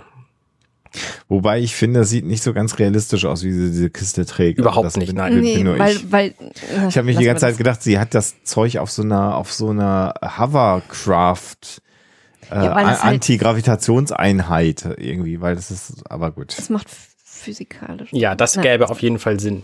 Weil sie, ja, Auch ihr fehlt einfach das behält. Gegengewicht. Ja, Ja, ja, genau, genau. Genau, das Ja. ist der Punkt. Ja. Ja gut, sie kommen dann zurück auf die Orville und Kelly möchte gerne mit Ed sprechen und Ed ist halt sehr, sehr kurz an und zeigt auch die gehalte Schulter und sagt, nee, ich muss ja noch einen Bericht schreiben und äh, habe da keine Zeit. Und es ist, finde ich, sehr, sehr lustig, wie sie hinter ihm herläuft. Also das ist so dieser typische genervte Frauenschnellschritt. Ach was, äh, tell me more.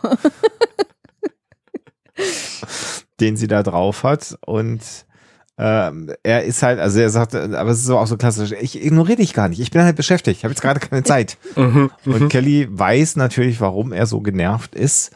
Und ähm, äh, sagt ihm halt, ja, ich wollte doch das Richtige machen.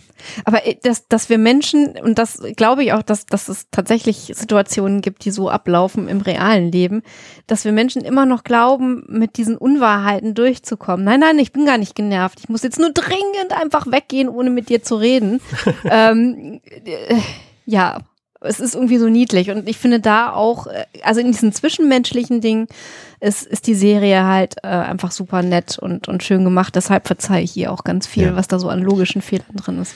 Wo ich dich hier sitzen habe, Alexa, kann es, kann es, kann es hier Oh sein, Gott. dass in dieser Sequenz ihre Augen zu hell geschminkt sind oder aber der Rest um die Augen rum nicht genug abgedeckt ist? Ich finde, sie hat hier so einen, äh, so einen Sonnenbrillenrand. Was? Also ja, der Concealer unter den Augen ist sehr, sehr hell. Das stimmt. Ich weiß jetzt nicht, ob es was mit dem Make-up zu tun hat oder mit dem Licht, aber das stimmt. Ähm, sie Hat haben sie die, die? Wangen, also äh, was ja im Moment total en vogue ist, ist äh, Wangen und so mit äh, Bronzer so ein bisschen zu behandeln und einfach so, ein, so eine so Schattierungen ähm, ähm, ja, oder, oder gewisse Partien des Gesichts hervorzuheben. Du siehst auch, dass die Kieferknochen zum Beispiel heller sind Ja. als die, die Wangenknochen. Keine Ahnung, was die da gemacht haben, aber es sieht ein bisschen anders aus als sonst. Die Wimpern sind auch nicht so lang wie sonst. Ich glaube, das Thema hatten wir auch schon lange nicht mehr. Hat sie jetzt eigentlich das dünne oder das weit geschnittene Oberteil? Ja, auch, auch das, das habe ich mich vorhin bei einer anderen Sequenz schon gefragt, als sie gesessen hat irgendwie. Da hatte sie aber, glaube ich, das lange an. Ich habe tatsächlich, also normalerweise kommentiere ich sowas ja das ist kurz, Moment. Sie hatte vorhin, glaube ich, das längere an. Kann das ja, sein? es ist kurz und ich finde, sie hat zum Beginn der Serie auch äh, einiges an Kilo verloren. Ja, Ich finde, die ist ja, wesentlich deutlich schmaler, ja. schmaler, als sie das am. Anfang der Staffel noch gewesen ist. Ja. Meiner Ansicht nach. Mhm. Kann sein. Vielleicht passt ihr deswegen das Klamotte nicht mehr. Ja, das, mm, Haben wir jetzt nicht drauf geachtet, ob lang oder Ja. kurz. Äh, genau, worüber reden Sie eigentlich? Äh, wir jetzt die ganze Zeit über das Aussehen gesprochen haben, aber wir würden es auch bei Ed äh, Ja, thematisieren, bevor jetzt wieder eine definitiv. sagt, hier wird über die Frau gesprochen, aber bei Ed ist einfach das Make-up äh, gleichbleibend gut. ähm, also da haben sie die da haben Augen, sie nicht so viel experimentiert. da haben sie die Augen nicht plötzlich anders Nee, und geschminkt. die Wimpern sind auch immer gleich. Die Ne? Wimpern sind bei ihm auch gleich. Also das muss man einfach sagen, wenn, wenn man das bei ihm anders gemacht hätte, würde ich es ansprechen, wenn es mir auffallen würde, das Augen-Make-up Ja. von Ed Mercer. Definitiv. Aber ihre Augen sind wirklich sehr hell hier. Also die sind Mhm. auch nicht, die sind auch nicht ähm, ähm, hinterher aufgehellt worden. Man kann das ja machen Nee. irgendwie mit so, einem- mit so einem Helligkeit-Ding. Ähm, das ist Nee, nee, bei das ist eine Make-up-Geschichte. wo das, wo ich das mal gesehen habe, war zum Beispiel bei Herr der Ringe, als äh, Boromir stirbt, da haben sie Aragorn die Augen aufgehellt, habe ich in der Doku gesehen. Ähm, Ach, ist total einfach, glaube ich, in Stunde 17 der 40 Minuten, äh, 40 Stunden Doku zu Herr der Ringe. Jedenfalls ähm, kann man das hinterher auch machen, so, aber das ist halt in diesem Fall nicht passiert, weil das hat sie Warum? nämlich auch schon, als sie unscharf hinter ihm vom Shuttle weggeht. Also ja, ähm, okay. genau, das ist hier einfach Make-up und es sieht eigenartig aus. Das ist mir bis eben aber auch nicht aufgefallen. Vielen Dank, Alexander. Jetzt kannst du es nie wieder nicht sehen. Sorry. Ja. Worauf ich so achte. Ja, ist mir einfach aufgefallen. Tatsächlich. Äh, ja, genau. Und es geht jetzt hier also nochmal darum, dass äh, er sie jetzt aber auch missverstehen will. Also sie versucht immer wieder zu sagen, du machst einen super Job, ich bin hier, ich äh, bin hier, weil du äh, einfach einen super Job machst und das war genau richtig. Und du hast immer gesagt, ich treffe die richtigen Entscheidungen und Ed dreht es ihr aber auch jedes Mal im, im, im Mund um und sagt, siehste, wenn du mir nicht also äh, einen Gefallen getan hättest, hätte ich nie was gerissen. Das ist ja ganz toll. Also an der Stelle kommen die beiden einfach nicht weiter im Moment. Er möchte sie jetzt einfach auch missverstehen. Um, um das nochmal gesagt zu haben, ist auch typisches Männerverhalten. Das, ja, sehr. Ja. Und dann geht Ed weg und äh, es ist eigentlich eine ziemlich geladene Szene und er ist eigentlich relativ äh, relativ verbittert gerade und trifft dann aber auf Palovis. Und Palovis sagt, hi Captain. Und er sagt, hey, So there is. Ich musste sehr lachen. Ich auch, ja. Schöne Auflockerung. Ja. Und er hat sich natürlich den Namen nicht gemerkt. Also das ist ja auch noch der Witz. Also wir haben, Ja. das ist ja, Obwohl er ihn mehrfach wiederholt hat. genau, genau. Genau, dann ist Jafet bei Ed im Büro und dann haben wir die Szene, wo, äh, wo Ed nicht sich fragt, wie er da reingekommen ist. Aber gut, jedenfalls will Jafet dann zu Recht natürlich wissen, warum nicht er, sondern John jetzt irgendwie ähm, dieses ähm, Engineering-Team leitet. Ja. Und äh, dann wirft Jafet Ed Rassismus vor. Finde ich Und- spannend. Das ist auch eine Szene, die einfach quasi jeder schon mal erlebt hat. Sobald irgendjemand sich benachteiligt fühlt, ähm, schiebt er das auf sowas wie Rassismus zum Beispiel oder Sexismus oder Benachteiligung. Du magst meine. Nase nicht. Genau, Diskriminierung in, in irgendeiner Form. Und Ed wehrt sich dann mit genau dem, was natürlich das Erste ist, was einem so Ja. einfällt. Nein, ich habe viele Gelatinous, also, Ja. äh, ich habe viele, viele Blob-Freunde, so. Und das ist einfach kein Argument und das ist aber auch, also es ist kein Gegenargument, aber auch das eine ist halt schon kein Argument, so. Deswegen ist es auch schwer darauf irgendwas Sinnvolles zu antworten und ich kann das hier einfach, äh, ich kann das auch beides irgendwie nachvollziehen und das ist aber trotzdem blöd. Vor allen Dingen, weil wir natürlich als Zuschauer auch wissen, dass das nicht der Grund war. Also es ist natürlich auch eine Anspielung auf die derzeitige ähm, auch politische Debatte in den USA. Ähm, aber ja, also äh, es ist natürlich hier irgendwie so, so ein bisschen ins, ins Komödienhafte verkehrt, aber dahinter steckt natürlich irgendwie schon äh, das Problem, dass die halt wirklich äh, strukturellen ähm, Rassismus haben in den USA. Aber das, ähm, ja, also ich, ich finde es, ich find's, ähm, teils sehr schwierig, das so darzustellen auf die Art und Weise. Teils äh, ist es natürlich irgendwie auch verständlich, dass du selbst in so einer Situation ab und zu mal mit, mit einer gewissen Portion Humor an solche Dinge rangehen musst. Ich finde ja, das hat noch einen ganz anderen Aspekt, diese Szene. Diese Szene es zeigt ja, dass Jaffet nicht der Blob ist, der einfach hinter den Ärzten her ist und für Faxen auf diesem Raumschiff unterwegs ist, sondern dass er ein durchaus ernstzunehmendes Crewmitglied ist, was auch Karrierepläne hat, die er jetzt gerade bedroht sieht. Also äh, ich, ich finde, also all das, was ihr sagt oder gesagt habt, ist natürlich vollkommen richtig, aber es charakterisiert jetzt Jaffet als äh, Lebewesen oder als Person, als, als Charakter nochmal ganz anders, weil er hier ja plötzlich ganz, ganz ernst ist und sagt, das ist mein Job, ich wäre jetzt Chefingenieur gewesen und jetzt, warum werde ich das nicht? Äh, schieb mal keine Gründe vor. Und ähm, klar, dieser Rassismus-Gag, der ist dann so ein Gag, äh, der die Menschen nochmal erinnern soll, wie es gerade bei, bei ihnen im Land ist. Aber ich finde, es macht den Charakter, finde ich, auch nochmal greifbarer. Der ist halt nicht nur so ein spaßiges Ding, durch das man durchläuft und mit dem man Faxen macht, sondern er ist ein Crewmitglied und er möchte auch Karriere machen. Also, obwohl er halt anders aussieht, hat er auch das Ziel. Also er hat Ambition und, und möchte was werden und was machen in, mit seinem Leben. Und ich, das finde ich, hat diesen, diesen, diesen Charakter für mich nochmal greifbarer gemacht, ehrlich gesagt, diese Sequenz. Deswegen fand ich die gar nicht schlecht. Ähm, klar, so im Orville-Stil so ein bisschen natürlich mit Gags dann auch gebrochen, aber Also- im Grunde gut. Ich musste hier aber mal widersprechen. Für mich ist es überhaupt kein Gag, diese ganze Rassismusgeschichte. Sondern ich sehe das tatsächlich sehr ernst und finde es auch nicht lustig in diesem Moment, sondern finde, das ist einfach eine plausible Erklärung, wie Jaffet jetzt aus dieser Situation rauskommt. Weil er sich natürlich nicht sagen kann, ich bin einfach nicht so gut, wie ich es sein müsste, weil gerade, ne, wir haben ja über USA und, und, ähm, äh, und, und ähm, Karriere und so geredet. Ähm, sondern seine Erklärung ist dann, es hat einfach nichts mit meinen Fähigkeiten zu tun. Und das quasi seine Fluchtoption aus diesem Gespräch raus.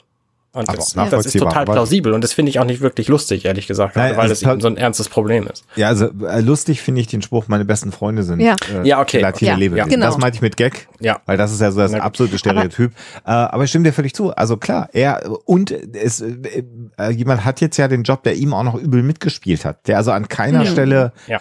äh, sagen wir mal, so ein ganz schlimmes Wort, sittliche Reife, weil mir gerade nichts Besseres einfällt, äh, hat. Also Jaffet ist besser qualifiziert in seiner Wahrnehmung, länger im Job, ist der nächste in Line und jetzt kommt irgendwer, der ihn übel mitgespielt hat und der soll jetzt den Job übernehmen und äh, wird ihm vorgesetzt. Also komplett und der, nachvollziehbar. Und der Witz, äh, was ja Jaffet auch nicht weiß, ist, dass das wirklich nichts mit seinen Fähigkeiten zu tun hat, dass er eigentlich Ja. dran gewesen wäre und nur weil jetzt diese Lamar-Geschichte dazwischen gekommen ist, Ja.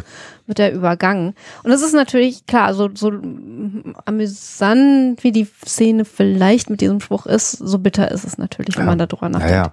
ja, ja, ja. Also die Szene, äh, dieser Gag mit meine besten Freunde sind, einige meiner besten Freunde sind, Es ist halt ein Running ist ein, halt ein. Stereotyp, Ja, ja. um es einfach zu brechen, weil Mhm. sonst wird es ja einen ganz anderen äh, Zungenschlag bekommen. Aber klar, genauso. Äh, äh, das Schlimme ist ja, hier ist es anders, aber genauso läuft's ja. Äh, das ist ja das Problem. Ja. Und es hätte halt auch guter Grund sein können. Ja, Mhm. exakt, exakt. Also insofern gut, dass du es nochmal eingeordnet hast. Also das war jetzt nicht als Gag äh, gemeint von mir. Ja. Aber ich finde auch, gerade weil es so ein ernstes Thema ist, funktionieren dann diese Witze auch nur so leidlich. Ne? Das mit den Freunden Ja. geht noch gerade so, aber dann geht auch Jaffet ja raus und sagt, also hier in dem Raum ist mehr Scheiße als im, im Darm von Bortus. Mhm. Ähm, schon- was schon ein Witz Ah. ist so, aber für mich halt auch gar nicht funktioniert. Mm, nee, nee. Vielleicht, weil ich auch Fäkalwitze insgesamt nicht so gut finde, weiß ich nicht. Gut, dann guckst du die falsche Serie. Aber ja. Möglicherweise. Naja, ja jedenfalls haben wir dann ähm, John War auch schon mal weniger. Vor dem Maschinenraum stehen in einem Gang und er weiß einfach nicht, wie er mit der Situation umgehen soll, da jetzt reinzugehen und denen zu sagen, er ist der Chef und die irgendwie kennenzulernen und unter seine Fittiche zu bringen. Und dann kommt Gordon an und gibt ihm so einen Tipp, den ich von Gordon erwartet hätte, Ja. wenn ich erwartet hätte, dass er tatsächlich mal irgendwas geleitet hat, was aber nicht der Fall war. Also deswegen war ich, also das ist eine sehr, sehr eigenartige Situation. Er sagt, er hat irgendwie mal so ein Kindercamp geleitet, einmal, und da hat er denen irgendwie Gummi, Gummibonbons gegeben und die durften die erst essen, wenn sie, wenn sie was über sich erzählt hatten. Und das sagte hier Gordon, äh, äh, sagte hier, hier John, ähm, solle er auch machen. Und dann versucht er das und das funktioniert halt so gar nicht. Wobei, auf, auf so eine äh, sehr schräge Art und Weise kann ich mir Gordon richtig gut als jemand äh, vorstellen, der mit Kindern Kindercamp. umgeht. Ja, ja. Ja, total. ja. Weil er einerseits sich total in Kinder reinfühlen kann und einfach weiß, was, was Spaß macht und was, wie man irgendwie einen abenteuerlichen Urlaub oder so im Feriencamp erleben kann. Auf der anderen Seite natürlich irgendwie so ein Restverantwortungsbewusstsein schon haben muss, weil sonst wäre er gar nicht in der Position. Also irgendwie ist auf eine ganz komische Art und Weise macht es Sinn. Ja. Und auch hier wieder stellt sich mir ein bisschen die Frage, warum ist eigentlich die Tür vom Maschinendeck die ganze Zeit offen? Damit man sieht, dass er davor rum. Aber gut, aber lassen wir das. Ich Ja, und meine Türen auf der Türen. Orgel, wir werden keine Freunde. ähm, das können wir, glaube ich, mal festhalten. Ähm, diese ganze Szene im Maschinendeck, die dauert mir ein bisschen zu lange dafür, Ja. dass sie im Grunde nichts transportiert. Also ja, wir lernen wieder was über Dan, so, der macht irgendwie Holzarbeiten und es ist ein, total egal wieder. Ähm, so, das interessiert einfach keinen. Der Typ ist einfach nicht spannend gestaltet. Ähm, und wir lernen, dass, äh, dass John offensichtlich auch ein bisschen Schwierigkeiten hat, weil er einfach nicht weiß, mit, wie er mit denen umgehen soll. So, weil in dem Moment, wo er freundlich sein müsste, fängt er dann an, wütend zu werden. Und das funktioniert halt so gar nicht. Und dann sagt er, das ist alles Quatsch. Und ähm, dann ist die Szene vorbei. So, Ja, ja, weil, weil Jaffet halt sagt, äh, das ist halt Unsinn. Und dann sagt er, Ja. wieso? Und er sagt, na, dass du hier Chef vom, vom Team bist, das ist totaler Quatsch. Äh, und regt sich halt wirklich auf. Also er geht hier ganz klar äh, dagegen an, dass John, der keine Führungsfähigkeiten hat, ähm, jetzt das Team leiten soll. Und Ja. die Reaktion ist ja, dass er denen jetzt allen das Bonbon wieder wegnimmt und sagt, los, fang an zu arbeiten. Los, macht irgendwas. ja. Weil ich das lustig fand. Das Und das dann- natürlich das ist ein Quatsch. lustiges, ja. Macht irgendwas, ist halt auch Ja. Unsinn, ja. Ja, und er ist dann auch mit dieser Situation einfach überfordert und fühlt sich auch nicht wohl damit. Und das sieht man hier Ja. sehr gut. Mhm.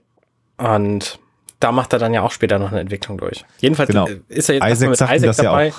Und der sagt mir auch, sie sehen so aus, als ob sie gar nicht geeignet wären für ihre Aufgabe, die sie hier gerade machen. Ja. Und er sagt, naja, ich bin halt klug, aber ich kann das hier alles nicht. Und dann sagt Isaac, ja, ich kann das, ich kann ja gerne den, deinen Vorgesetzten das sagen, dass das so ist. Also Kelly. Ich finde das schön. Ich finde es wirklich schön. Also das ist eine sehr, sehr lustige Szene. Warum hat sie dir überhaupt das Kommando gegeben? Naja, sie hat gesagt, ich bin smart. Naja, also ich wäre sehr glücklich hier zu sagen, dass es nicht so ist. Ja, Ist ja. einfach sehr schön dargestellt. Ja. So, das, ist, das passt zu Isaac und es, es, äh, es lockert einfach diese Situation sehr auf. Vor allen Dingen, weil John Lamar dann ja in, in der nächsten Sekunde direkt zeigt, dass er Die sehr Lösung. smart ist. Genau, So, genau. weil oh, er- guck mal hier. Weil er nämlich irgendwie erkennt, dass die ähm, Universalkonstante des Universums oder wie immer die heißt, da nicht äh, mehr funktioniert, wo das Porthole war, sondern es handelt sich hier um ein um einen Doorway, um eine Tür, um einen Eingang. Genau. Oder einen Durchgang, oder wie man es auch immer formulieren möchte. Damit sind wir dann erstmal in der Werbepause und kommen dann zurück ins äh, Besprechungsdeck. Und natürlich die Frage, die äh, Ed stellt, ist natürlich die Frage, die die Zuschauer auch haben. Ein Durchgang wohin? das wird so gut. Und das ist, finde ich, wieder so absolut klassisches Star Trek Mhm. TNG, was wir hier gerade sehen. Alle sitzen, hinten am, äh, an der Stirnseite des Besprechungsraums ist ein Monitor und da stehen zwei Leute und machen eine PowerPoint-Präsentation. Das ist so dieses Genau. klassische Star Trek TNG äh, Briefing-Szenario, was wir echt Ja. hunderte von Male gesehen haben. Und sie erklären einfache Physik und daran dann irgendein total absurdes Phänomen. ja, So, wir, in, wir entstehen, bestehen ja alle aus drei Richtungen. Links, rechts und nach oben. So. Genau, hier gibt es übrigens nur noch zwei Richtungen, nämlich nur geradeaus und zur Seite. ja. Genau, und hat's das schon, dann sagt natürlich auch äh, Lara, hat's das schon mal gegeben? Und er sagt, nein, das hat noch niemand vorher entdeckt. Und so, super, wir sind die Ersten, die es entdeckt haben.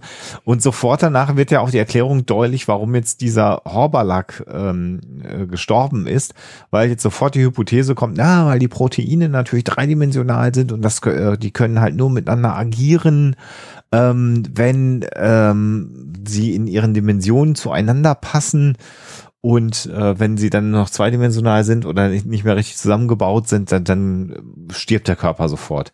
An dieser Erklärung habe ich überhaupt nichts auszusetzen. Das halte ich für sehr plausibel. Ich glaube nur, dass das mit dem gesamten Rest auch so wäre.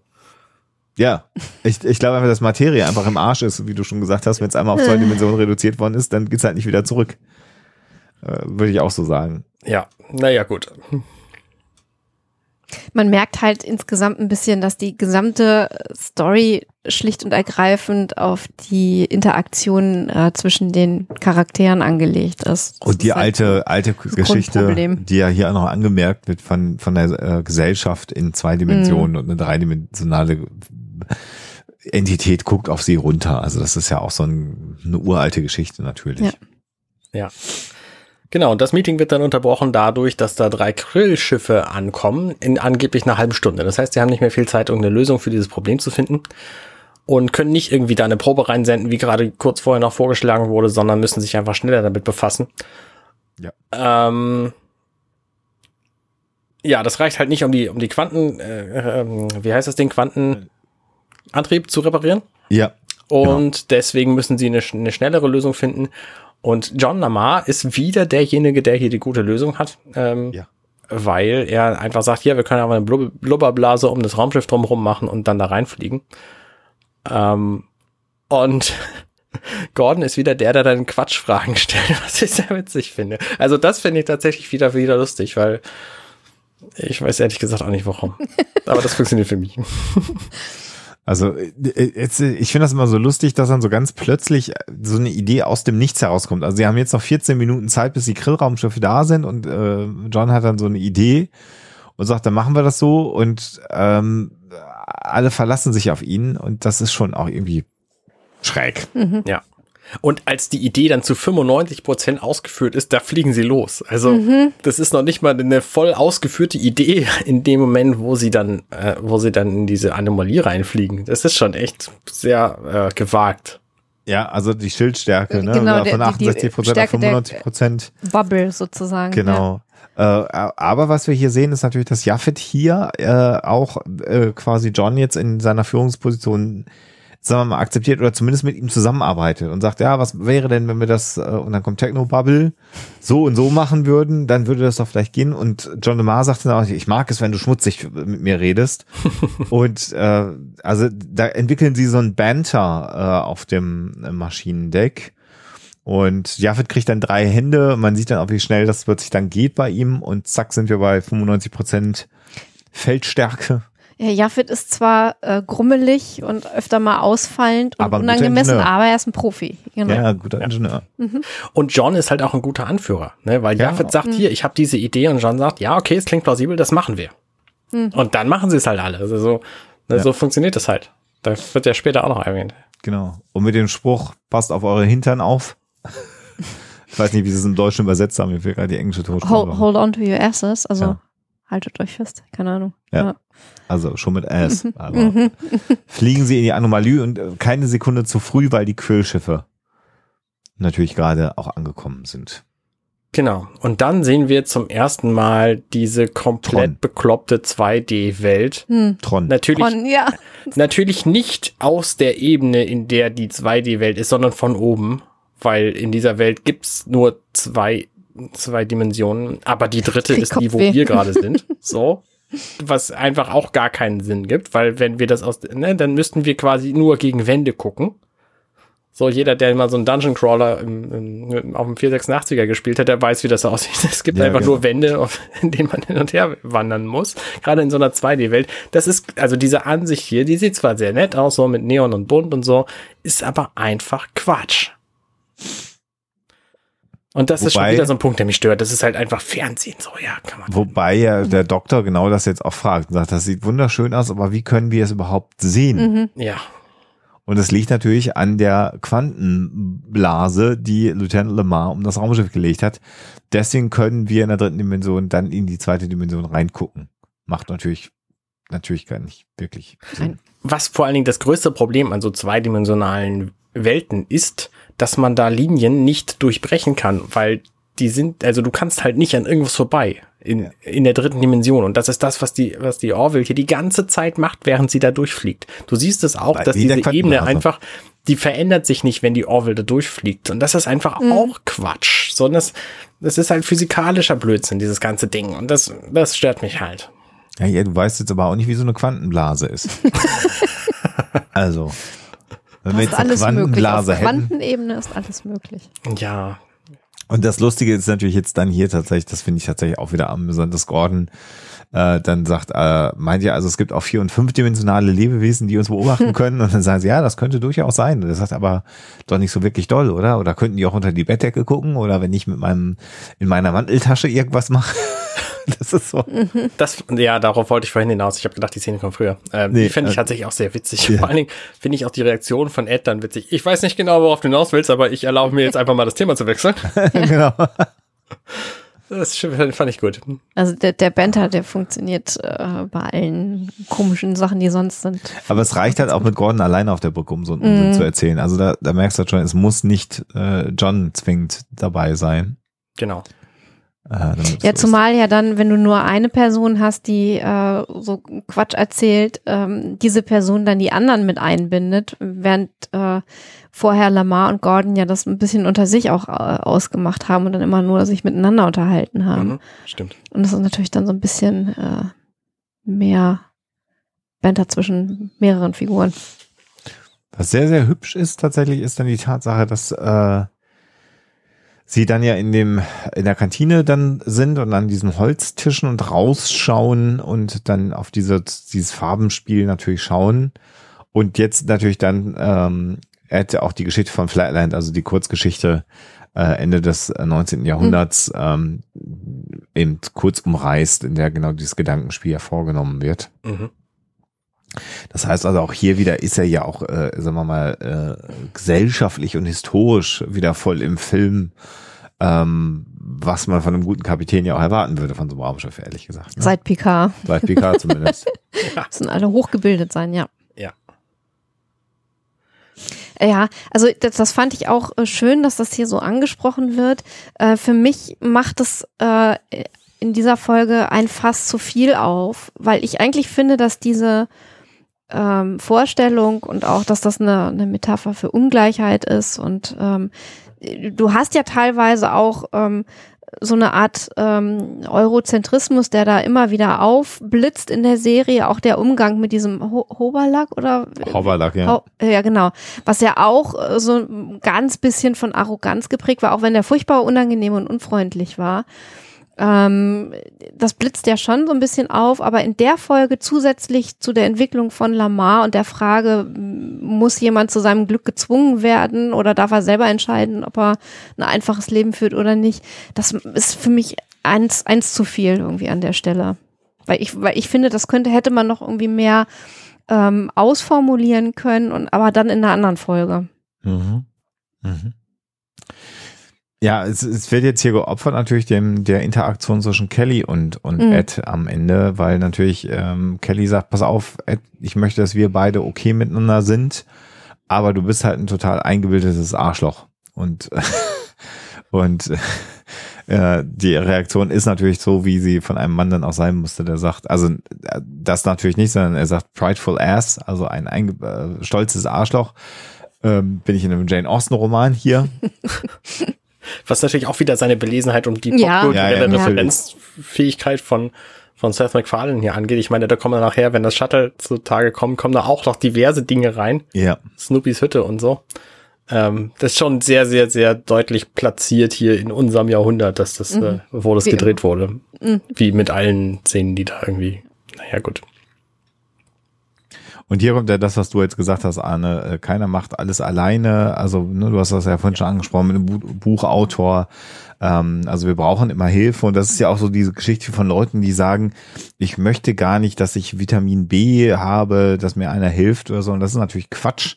Ja, Weil es genau. ist immer hilfreich, wenn man sich gegenseitig unterstützt und niemand wird dich unterstützen oder, oder sinnvoll unterstützen oder so unterstützen, dass daraus auch was wird, wenn äh, er nicht der Meinung wäre, dass das, wo er dich bei unterstützt, äh, Sinn macht oder du die Fähigkeiten hast, das zu tun. Also Ja, gibt's auch. aber- normalerweise schon. Wenn das nicht mehr der Fall ist, sondern sich Leute aus anderen Gründen unterstützen, äh, du dann eher beim Thema Korruption bist.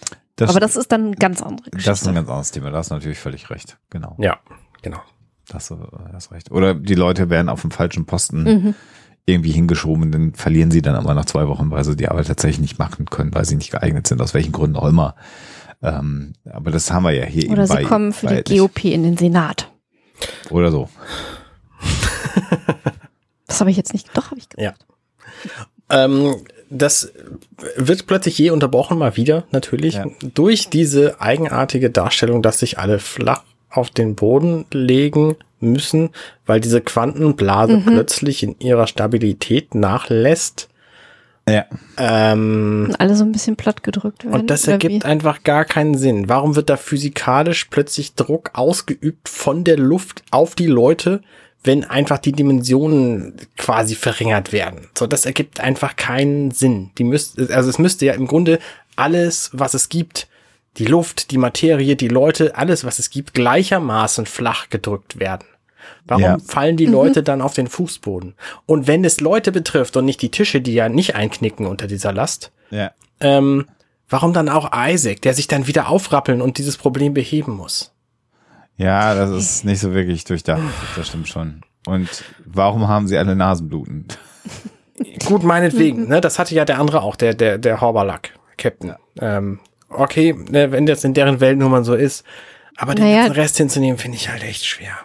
Das ist halt ein Zeichen dafür, dass die Zellen äh, ein bisschen gequ- äh, nein, ich, ich, nein, ich sag am besten gar nichts dazu, weil alles, Ja. was ich dazu sagen könnte, würde die Was, was, wir, was wir jetzt gerade aber gehört haben, dann noch am Ende, als alle mit Nasenbluten wieder hochkommen, ist, dass die Anomalie sich geschlossen hat und sie jetzt offensichtlich in der Anomalie gefangen sind.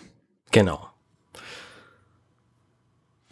Und es gibt dann wieder ein bisschen Techno-Battle, also irgendwas ist nicht in Ordnung ähm, mit, der, mit der Quantenblase. Wir werden also hineingezogen in diese zweidimensionale Welt und es sind jetzt auch 21 Minuten, bevor alles plattgedrückt wird. Das ist auch, finde ich, sehr arbiträr, aber gut, 21 Minuten ist es jetzt halt. Und die Engines sind halt auch kaputt, weil sie in dem zweidimensionalen Raum ausgesetzt worden sind. Das heißt, das Raumschiff hat keinen Antrieb. Das ist auch Und- geil, dass es genau die Engines getroffen hat und kein anderes Ja. System, Lebenserhaltung oder so. Genau. Na, die stehen auch am weitesten ab, die Engines. Weil die Ja, ja, das- werden, das Ach macht so. total Sinn. Hat man ja auch gesehen, die fuppten einmal so. Und die Lösung, die, die jetzt mit dem Shuttle kommt, die finde ich, die macht ja auch überhaupt gar keinen Sinn. Also jetzt machen sie dann nämlich genau das, was wir die ganze Zeit schon irgendwie äh, diskutieren, nämlich dass das Shuttle, was John Jamal fliegen möchte, platt gedrückt ist, aber innen drin dann doch dreidimensional ist. Äh, Ja. Äh, Und wenn sie das machen könnten, also da, die haben ja noch Energie, also selbst wenn der Hauptantrieb ausgefallen ist, sie haben doch noch Energie an Bord der, der Orville, dann könnten sie das doch mit der Orville, also ich verstehe das alles nicht, Ja. ehrlich gesagt. ja, ich verstehe das auch nicht. Seufzt. Und wenn sie denn zweidimensional sind und dann tatsächlich die anderen Lebewesen da auch äh, ähm, beschädigen würden, das wird also auch diskutiert. Nein, das passiert gar nicht aus irgendwelchen veranscheinigen Gründen. Also hier verlässt, verlässt uns dann das alles komplett. und man kommt dann so auf die Idee, und das sagen sie ja dann ja auch, ah ja, okay, dann ist das also wie der, die Telefonzelle von, von äh, oder nicht die, die Telefonzelle, sondern die, die Notfallzelle von Doctor Who Hm. oder der Innenraum von äh, Oscars Mülltonne. Oscars Mülltonne oder aber auch von Snoopys Hundehütte. Ja. Hm, Und dann gibt's als ja noch draußen. diesen Satz von- der, von Dr. Finn, die dann sagt, das ist Quantenphysik. Nee. Das ist ja die, die allgemeingültige Ide äh, Erklärung für allen möglichen Schwurbel, die herangezogen wird. Also ja, eher, eher schwach aus meinen Augen. Ja. Und die zweidimensionale Lebensform, nee, nee, die haben kein Problem damit. Nö, da können wir durchlegen. Das ist, Das ist gar kein Thema. Quantenphysik auch. Wir können mit denen nicht reden, weil die komplett anders sind und inkompatibel zu uns, aber die haben auf gar keinen Fall Problem, wenn wir da durchfliegen. Und sie haben dann auch mal schnell so eine Maschine gebaut, das ist auch so typisch Space Opera, die dann genau reinpasst in ein Interface auf diesem Shuttle und genau diesen einen Zweck erfüllt. Also das finde ich auch mal beeindruckend, dass diese Auxiliary Ports in diesen Raumschiffen genau Platz für das, was man gerade braucht. Mhm. Das ist also diese Magie der Zukunft. Ja.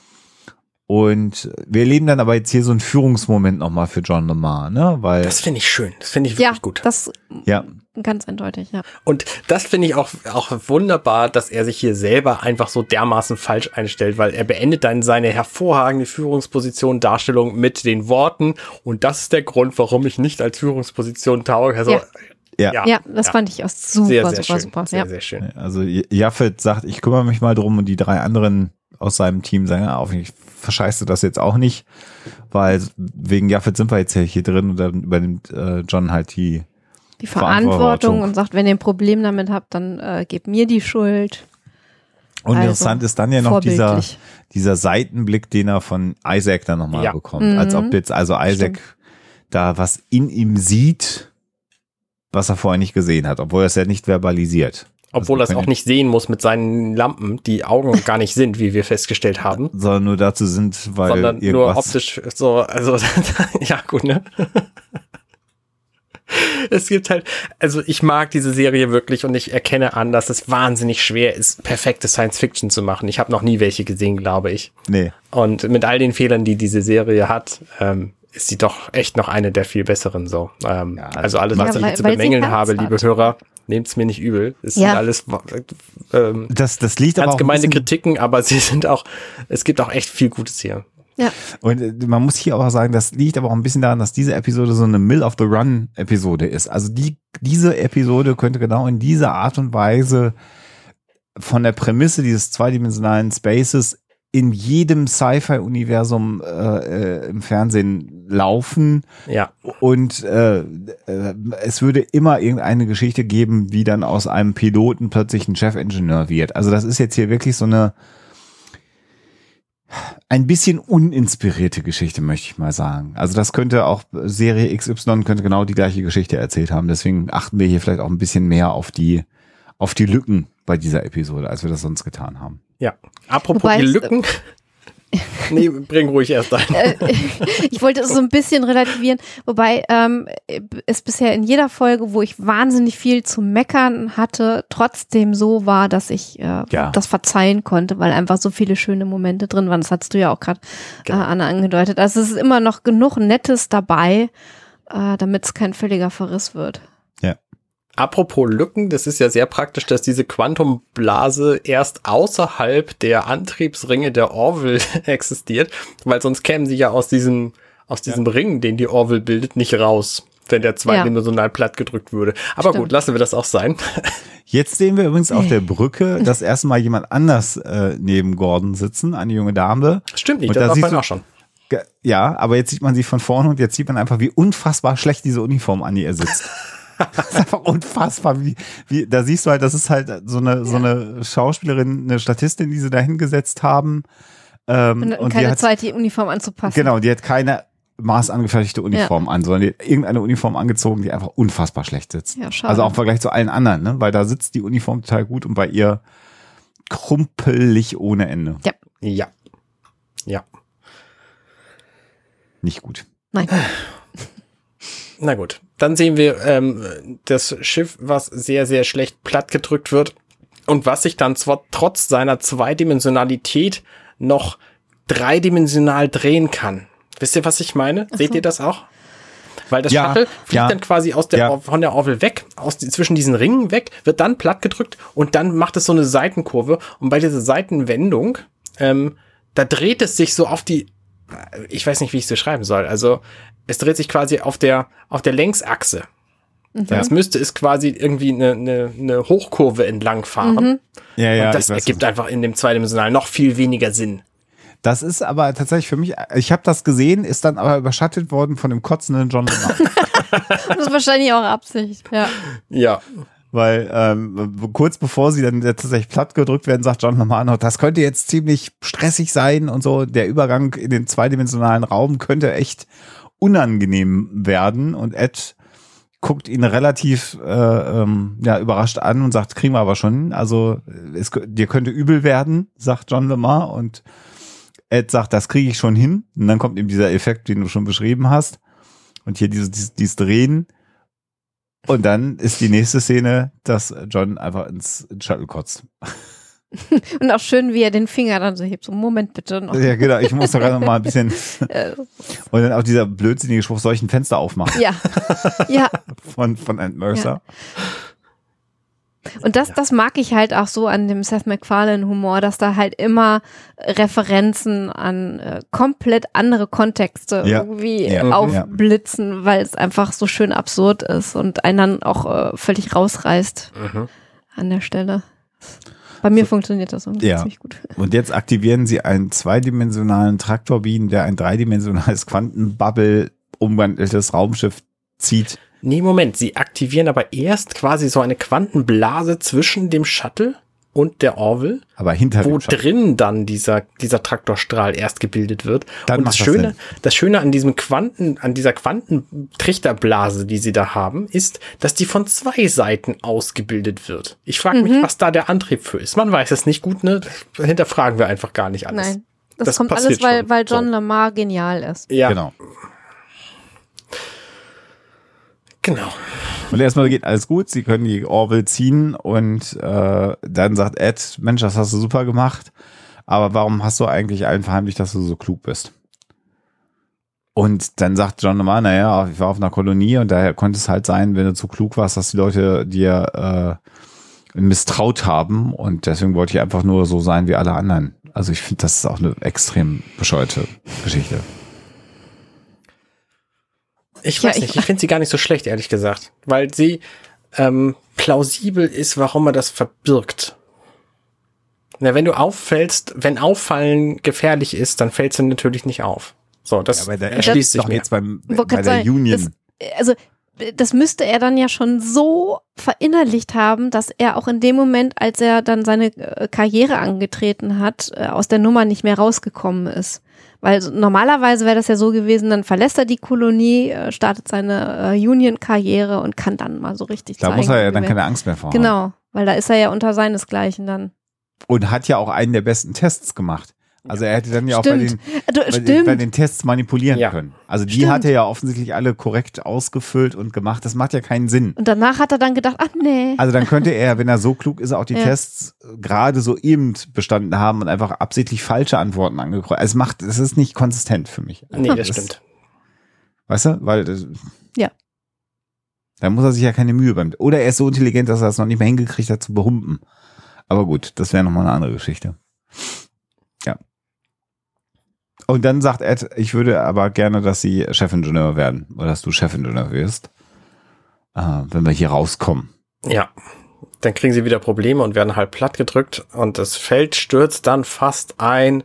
Warte ganz kurz, er sagt ja auch noch, Kelly äh, war, hatte, hat recht gehabt und sagt, Kelly hat über so viele Dinge recht gehabt. Und das ist ja im Grunde genommen der Moment, Ja, ja, okay. Mhm. wo er selber für sich auch realisiert, dass er ein guter Captain ist. Wir haben ja auch schon gesagt, haben wir gar nicht erwähnt, dass er ja auch äh, sagt, ich äh, äh, bin an Bord des Shuttles. Was Kelly ja auch nicht wollte, aber er wollte dafür die Verantwortung jetzt übernehmen. Für das ist aber auch so ein bisschen macho, ne? Ja. So, ich muss jetzt da raus und das beweisen. Ich muss so. mir selber beweisen, Ja. dass ich was kann. Ja. Ja, genau. was aber eigentlich so an Bord der, eines Raumschiffs, das war ja mit TNG eigentlich schon so, äh, gar nicht mehr angesagt ist, weil Mhm. der Captain halt auf die Brücke Mhm. gehört und der erste Offizier gehört nach draußen. Mhm. Weil Ja, die erste genau. Offizierin, aber gut. Ja, genau, jetzt, also ist wieder so ein Bubbelproblem. mit tollen Kameraeffekten. Ja, sieht wunderschön aus. Und sie sind immer noch 3000 Kilometer entfernt von dem Ausgang, äh, den sie treffen wollen. Und dann fliegen sie aber raus und das ist alles gar kein Problem. So, also das Problem Mhm. ähm, war einfach nur so.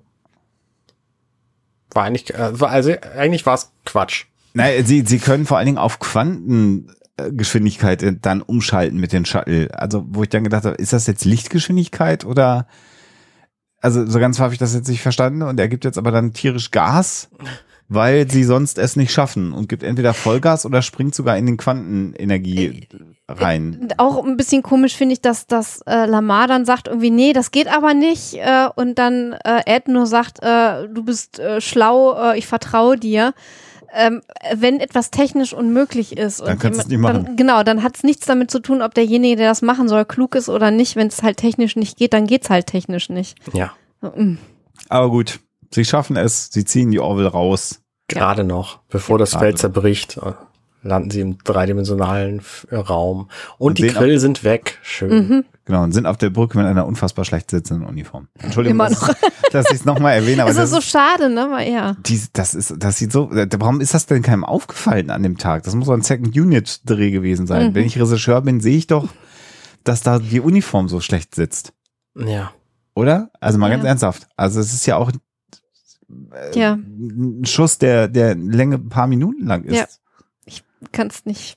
Ich Und wenn man hinten ein paar Büroklammern dran macht, da kann die Schauspielerin ja nichts dafür, dass man ihr jetzt die, die Uniform nicht hat perfekt anpassen können. Aber die kann man doch dann stramm ziehen und hinten Das zusammentackern. hätte man ja dann im Gegenschuss. Ah, Ja, das das, ist ein Gegenschuss, den, den kannst du am anderen Tag drehen. Stimmt. Ja, das habe ich auch gedacht. Also das, Einmal Klammer vorne, einmal Klammer hinter. genau. Hinten. Gut, okay, Entschuldigung. Du hast völlig recht. Ich, das Der hätte man Mod- einfach mit der- der, Ja, ja. regeln können. Ja. Der, der, der Modeberater der Orville. Das, Das, ist ein sehr schöner Schluss, den wir dann jetzt sehen. Also äh, alle haben irgendwie überlebt, alles ist gut im Grunde genommen. Und dann sehen wir die beiden an Bord des Shuttles, die beide Taschentücher in der Nase haben voller Blut. Mhm. Und das ist ein Bild. sehr, sehr lustig. Und Kelly guckt dann so fast ein bisschen erleichtert ähm, natürlich, ähm, dass es Ed gut geht und sagt, es ist alles gut. Und es wird natürlich dann wieder gebrochen, dieser Moment von John Lemar, der sagt, ja, so dahin gucken, wo er sich hin übergeben hat. Es wäre, glaube ich, ganz gut, wenn wir hier eine Reinigungscrew hätten, wenn wir gleich gelandet sind. Mhm. Und es ist natürlich auch sehr schön, dass äh, durch das Bewegen der Köpfe natürlich diese Taschentücher auch unter der Nase Mhm. dümmeln. Das sieht einfach albern Mhm. aus und das soll's auch. Ja. Und, Ja, äh, genau. Funktioniert halt auch. Holt mich ab, so ein Mhm. Schwachsinn. Und das war so ein schöner humoristischer Moment und dann können wir jetzt wieder zum Ernsten kommen, nämlich als Ed dann zu Kelly ins Büro kommt Ja. und quasi sagt, ähm, ich hätte einfach nur Danke sagen sollen. Ich Ja. bin derjenige, der sich entschuldigen muss. Das ist nämlich was, also vorhin ähm, in der Szene, wo sie da quasi im 10 vorne saßen, keine Ahnung, wie das auf diesem Schiff heißt, ähm, und äh, sich unterhalten haben über Jane Austen Romane, da hat er gesagt, das, das, was du jetzt sagst, ist die schlechteste Entschuldigung, die ich je gehört habe. Und sie will sich aber gar nicht entschuldigen, sondern sie will das erklären. Und sie entschuldigt sich auch nicht. Genau. Und jetzt erkennt er das halt und sagt, ähm, ich bin derjenige, der welcher. Ja. Sein Stolz im Grunde genommen hat ihm im Weg gestanden Ja. und Genau. er hat sich selber und allen anderen ja bewiesen, dass er das richtige, äh, der richtige Mann auf dem Job ist, aber sie hat ihm die Chance dafür gegeben, dass er das beweisen kann. Genau. So, das hat er jetzt natürlich realisiert. Und das ist ein sehr schöner äh, Moment natürlich hier, weil das diese, diesen, diesen Zweifel wegschiebt und das jetzt auch, was in der ersten St- Folge der Staffel begonnen hat, ja jetzt aus dem Weg auch geräumt hat. Also ein weiterer Aspekt, der zwischen den beiden steht, ist aus dem Weg geräumt. Ja. Also die Genau. Geschichte mit der Rulio ist so ein bisschen gelöst. Jetzt ist diese Geschichte, dass sie ihn äh, empfohlen hat, aufgelöst und er kann sie verstehen. Und es endet dann ja auch mit dem Küsschen auf die Wange und einem sehr schönen Moment zwischen den beiden, Ja. die sie einfach lächelnd anschauen und Kelly, die ihm noch ein bisschen hinterher Ja, schaut. und natürlich weiß man, dass dann sie gerade so ein bisschen überlegen, Hä, was war denn das jetzt und ist da noch was und Mhm. könnte da vielleicht? Genau. Mhm. Und äh, es ist aber auch schön, dass die Folge jetzt nicht darauf endet, sondern die endet auf John, der seinen Dienst antritt äh, als neuer Boss in der Stadt. Lieutenant Commander John Lamar, also er ist befördert worden. Hier übrigens möchte ich noch mal ganz kurz erwähnen, Keine Vergleich- schlecht sitzende Uniform, oder? Im, nee, im Vergleich zu einer anderen Star Trek-Serie, wo auch jemand den Zweifel hatte, als ob er äh, äh, erster Offizier werden soll und dann alle applaudiert haben und gesagt Ach haben, ja. mach es, mach es, mach es. Mhm. Mhm. Hat hier der Mensch die Verantwortung selber übernommen und alle anderen applaudieren jetzt nicht, sondern sie sind an Bord eines Raumschiffs mit einer Befehlskette Mhm. militärnah organisiert und wenn dann einer reinkommt und diesen Rang jetzt hat, dann hat er den Rang und dann muss das auch keiner jubilierend und gut finden oder zumindest nicht in der Arbeitssituation. Das können die dann hinterher in der Kantine miteinander besprechen, aber jetzt wird halt gearbeitet. Das hat mich auch in einer anderen ähm, Cypher-Serie der jüngeren Vergangenheit extrem gestört. Ich weiß gar nicht, was du meinst. Doch, weiß ich. Sagtest du gerade in einer anderen Star Trek-Serie? Fand ich gut. Ach so, Habe ich Star ja. Trek-Serie oder Cypher-Serie Oh. gesagt? Ah, Sci-Fi-Serie sagen. Ja, okay, okay. Ähm, jedenfalls finde ich auch John Lamar hier wieder, also zum einen geht er da jetzt sehr souverän rein und sagt denen einfach, was Sache ist. Und zum anderen fällt er aber trotzdem nicht ganz aus seiner alten Rolle raus, Genau. sondern sagt, pass auf, wenn wir die, die ähm, Effizienz des Schiffes bis zum Ende der Arbeitswoche irgendwie erheblich steigern, dann können wir uns alle 90 besaufen. Prozent ist auch sehr geil. Dann können wir uns alle besaufen. Und das finde ich irgendwie schön. So. Ja. Dann können wir früh Feierabend machen, Freitag, und dann Mhm. machen wir, heben wir ein. Party. Und alle sagen, ja, super. Und dann sagt er, ja, komm, dann hier aber nicht rumstehen, sondern zack, zack, fangt an zu arbeiten. Und alle fangen an zu arbeiten und sind aktiv und er schaut ein, schaut zufrieden sich um und man merkt, dass er, glaube ich, mit dieser Rolle zurechtkommen wird. Genau, Mhm. genau. Weil Er sieht da auch sehr sehr- souverän aus und Mhm. glücklich. Mhm. Ist ja auch ein kluges Bürschchen. Genau. Alles gut. So, fertig. Ja, und Trompeten verlassen uns äh, mit der Sendung. Genau. Ja. Wie das bei Star Trek-Serien immer so ist. Was? Wie? Was? Ja, genau. Und damit äh, sind wir am Ende dieser Folge angekommen. Und äh, weil wir nur ein bisschen Zeit noch haben, bevor wir alle ins Bett müssen, äh, Wir alten Leute. kommen wir einfach direkt zu unserem, ähm, zu unserem berühmten Drei-Phasen-Fazit. Mhm. Ähm, liebste Szene, ungeliebteste Szene und Fazit insgesamt. Und wir fangen wie immer mit Alexa an. Und ich überlege schon die ganze Zeit, ich überlege, seit wir die Folge nochmal gerewatcht haben und jetzt natürlich auch gerade. Äh, ich entscheide mich jetzt spontan bei meiner Lieblingsszene, aber trotzdem für die John Lamar-Szene im Shuttle, als äh, über Jaffet geschimpft wird und er dann sagt, nee, wenn ihr ein Problem damit habt, ich habe die Entscheidung getroffen, dass wir das machen. Ähm, und dann müsst ihr mir auch die Schuld geben und so ist es. Und das ist der Grund, warum ich keine Führungspersönlichkeit bin. So, das fand ich einfach zu schön und äh, zeigt, ähm, ja, so diese Entwicklung, die die Figur durchgemacht hat und auch so ein bisschen wieder das alte Motiv, ähm, diejenigen, die die Macht nicht wollen, sind diejenigen, die am besten dafür geeignet sind und so weiter. Das ist so, das ist irgendwie nett. Finde ich gut.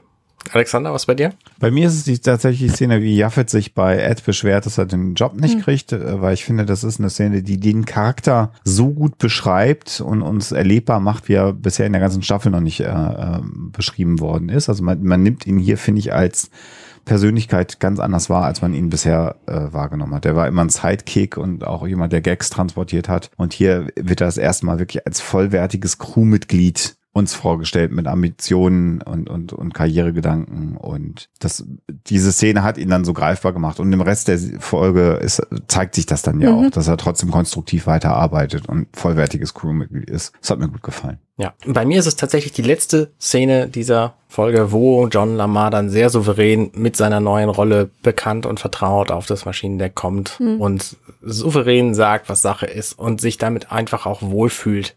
Also, weil das eben der schöne Abschluss ist seiner Entwicklung, die einfach in dieser Folge sehr, sehr, sehr krass ist. Also, ja, er hat am Anfang auch schon was gekonnt, aber jetzt ist er halt irgendwie eine völlig andere Person.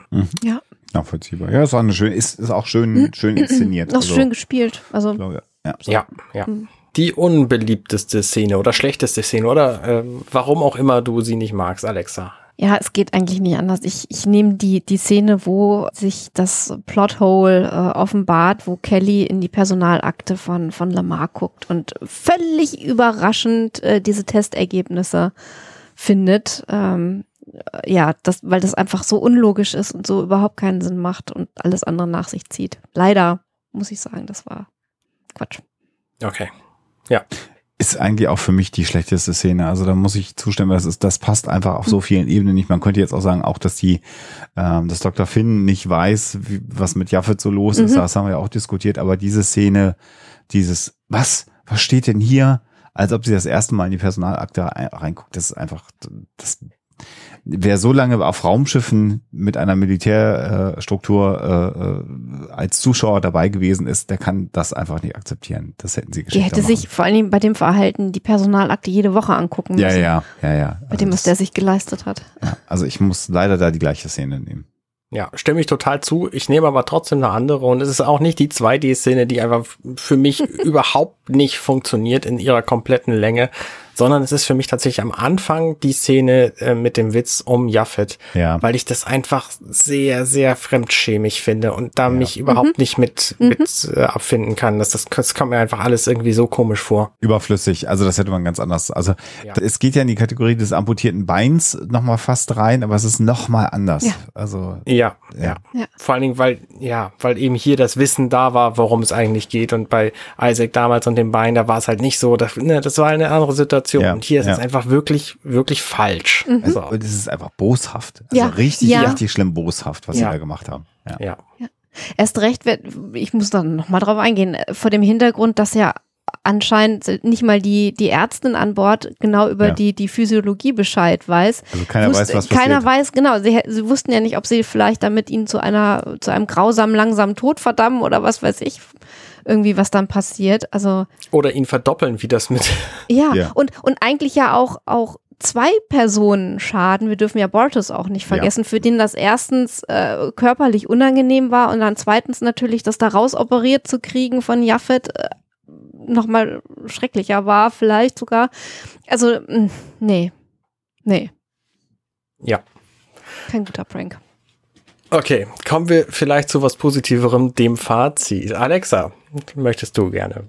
Ich sage jetzt überraschenderweise gleich als erstes, ich mag die, die Folge. Trotz aller eklatanten Schwächen, die wir hier äh, innerhalb, ich weiß nicht, fast zwei Stunden oder anderthalb aufgezählt haben, ähm, mag ich die Folge und äh, hatte ja auch schon mal angedeutet, ich verzeih der Serie wahnsinnig viel äh, und erwische mich selbst bei so einer Folge, die, ähm, was den Plot angeht, solche Schwächen hat dabei, dass ich das halt nicht ganz so schlimm finde, weil ich die Charaktere total mag. Ähm, äh, und einfach die Dialoge mag und vor allen Dingen auch dieses Zusammenspiel von, von Ed und Kelly und einfach äh, mich an Bord der, der Orville so wohlfühle, ähm, dass das ganz vieles, also ganz viel wieder rausreißt. Ja. So, deshalb positives Fazit. Okay. Alexander? Ähm, also ich finde auch äh, die Folge jetzt nicht einen kompletten Totalausfall, finde aber schon, dass sie im Vergleich zu den anderen Folgen der Staffel, die wir bisher gesehen haben, schwächer ist. Ähm, die Folge mit Alara, mit dieser Holo-Simulation, fand ich ein bisschen grenzwertig, weil die mir zu viele Plotholes hatte, aber gut, eine ne, ne spannende Geschichte so mit, äh, mit, mit Horror-Tropes im, im Grunde genommen war. Aber hier ist es mir ein bisschen zu beliebig. Also da habe ich einfach beim Gucken so das Gefühl, da hat man im, im, im Autorenraum gesessen, hat gesagt, okay, wir wollen John Lamar zum Chefingenieur machen. Das ist also der große Arc, den wir hinkriegen müssen. Der sollte sich möglichst in dieser Folge auch nochmal von seiner Persönlichkeit her entwickeln. Das war so die Grundgeschichte. Und dann hat noch irgendwer gesagt, was machen wir so als Sci-Fi-Gimmick? Ja, dann machen wir halt die Zweidimensionalitätsgeschichte. Und das funktioniert alles gut, weil ich die Figuren mag, weil ich das Raumschiff sympathisch finde weil ich da angekommen bin inzwischen am Ende der ersten Staffel. Aber es wäre auch, glaube ich, in jeder anderen beliebigen Sci-Fi-Serie eine eher schwächere Folge. Also das ist wirklich so Standardkost von der Stange und es gibt sehr, einige sehr schöne persönliche Charaktermomente. Wir haben nochmal diesen, diesen Handlungsbogen mit Kelly und Ed, aber es ist für mich aus der ersten Staffel fast eine der schwächsten Episoden. Wahrscheinlich sogar bisher die, Hm. die, die schwächste Episode. Immer noch gut, aber lässt nach für mich im Vergleich zu den anderen. Ich muss euch tatsächlich da beiden auch zustimmen. Ich mag diese Episode auch, finde sie aber auch mit am schwächsten und stelle mir immer vor, was müsste passieren, um diese Episode richtig gut oder richtig schlecht zu machen. Und um diese Episode wirklich nicht gut zu machen, müsste man die komplette John Lamar Story rauslassen. dann wäre diese Episode wirklich unterirdisch. Ja. Aber die John Lamar Story ist halt einfach so gut in sich. Die Entwicklung ist so schön dargestellt, dass das die Episode sehr, sehr, sehr, sehr ähm, ins Positive hebt. Auch die Entwicklung von Ed finde ich gut Ja. hier. Ja, Also ja, auch klar. diesen, diesen Reveal. Ohne die beiden Szenen, diese, diese 2D-Geschichte kannst Ja, du in der Pfeife rauchen. ja. Also irgendwie einen Frachterpiloten treffen und der stirbt und dann rettet man sich irgendwie vor den Bösen durch so eine 2D-Welt. Das ist sowas von, von Hanebüchen. Das, das, Ja, äh, ja. das mag ich nicht. Also gerade weil das auch so generisch Sci-Fi ist. Ja, ja, genau. Aber eben diese, diese Ed und Kelly-Geschichte und diese John Lamar-Geschichte, die finde ich beide sehr, sehr, sehr, sehr gut. Und Ja. deswegen ist diese, diese Folge für mich irgendwie schon, schon die schwächste von, von denen, die wir hatten bislang. Aber nicht super furchtbar, sondern schon, schon sehenswert gut. Mhm. Und äh, ich finde, man merkt hier so ein bisschen, wie so die, die zweite Staffel auch in Position gebracht wird. Ne? Also wir haben jetzt dann auch Ed, diesen Handlungsbogen, ob er jetzt guter Captain ist oder nicht, ist abgeschlossen. Wir haben jetzt einen neuen Chefingenieur. Also da finde ich, man merkt schon so, dass wir so auf die Zielgerade einer Staffel letztendlich hingehen. Wobei wir ja hier die Besonderheit haben, dass formal äh, die nächste Episode hier schon das Staffelende ist. Wir wissen aber natürlich alle, dass die 13. Episode der ersten Staffel gedreht wurde, aber dann als Auftakt für die zweite Staffel verwendet wurde. Also diese hat ja quasi dann ein Jahr lang in der Schublade gelegen, weil man sie nicht ausgestrahlt hat. Das ist auch nochmal ganz spannend. Also insofern aber formal gesehen im Grunde genommen bei, in der nächsten Episode das Ende, Staffelende, aber nicht was die Dreharbeiten angeht. Da gab es noch eine Folge mehr. Finde ich auch ganz interessant. Richtig. Aber, Aber ja. darüber reden wir demnächst. Beim nächsten Mal, genau. Also, schönen Dank, dass ihr zugehört habt, liebe Hörer. Ja, schön, dass ihr wieder dabei wart, Alexa, Alexander. Ja, schön gerne. mit dir zu reden Ja. über die Serie und äh, kommentiert bitte fleißig. Bitte insbesondere Quantenphysiker, die sich mit zweidimensionalen Dimensionen auskennen, Ja, äh, die uns genau. das alles Ja. nochmal erklären können. Vielleicht Ja. äh, ist das ja auch alles total echt und super gut und wir wissen es noch nicht. Dann erklärt uns das bitte. Ja, und bitte auch elaboriert, weil die Kommentare, die wir jetzt bekommen hatten, wie gesagt, die konnten wir alle nicht, nicht durchgehen lassen. Also, genau. ja. Schon, schon bitte mit Formeln und vorgerechnet, bitte. Sonst macht das gar keinen Sinn. Sonst kann man es nicht veröffentlichen. Ja, ja. Und in, in, in LaTeX bitte, sonst funktioniert es auch nicht. Das- Okay, äh, dann machen wir einfach Schluss für diese Woche, bevor es schlimmer wird. Also wir hören uns äh, äh, nächsten Monat wieder, nicht Woche, In, Monat. in diesem Monat, genau. Okay, das, Ciao. passt auf euch auf. Tschüss. Tschüss. tschüss. Hey, ich bin Arne und das war offenbar The Orville. Wenn euch dieser Podcast gefällt, dann unterstützt mich doch gern. Ich schneide, produziere und hoste diesen und weitere Podcasts, wie auch andere Projekte im Netz. Informationen zu Unterstützungsmöglichkeiten findet ihr auf compendion.net.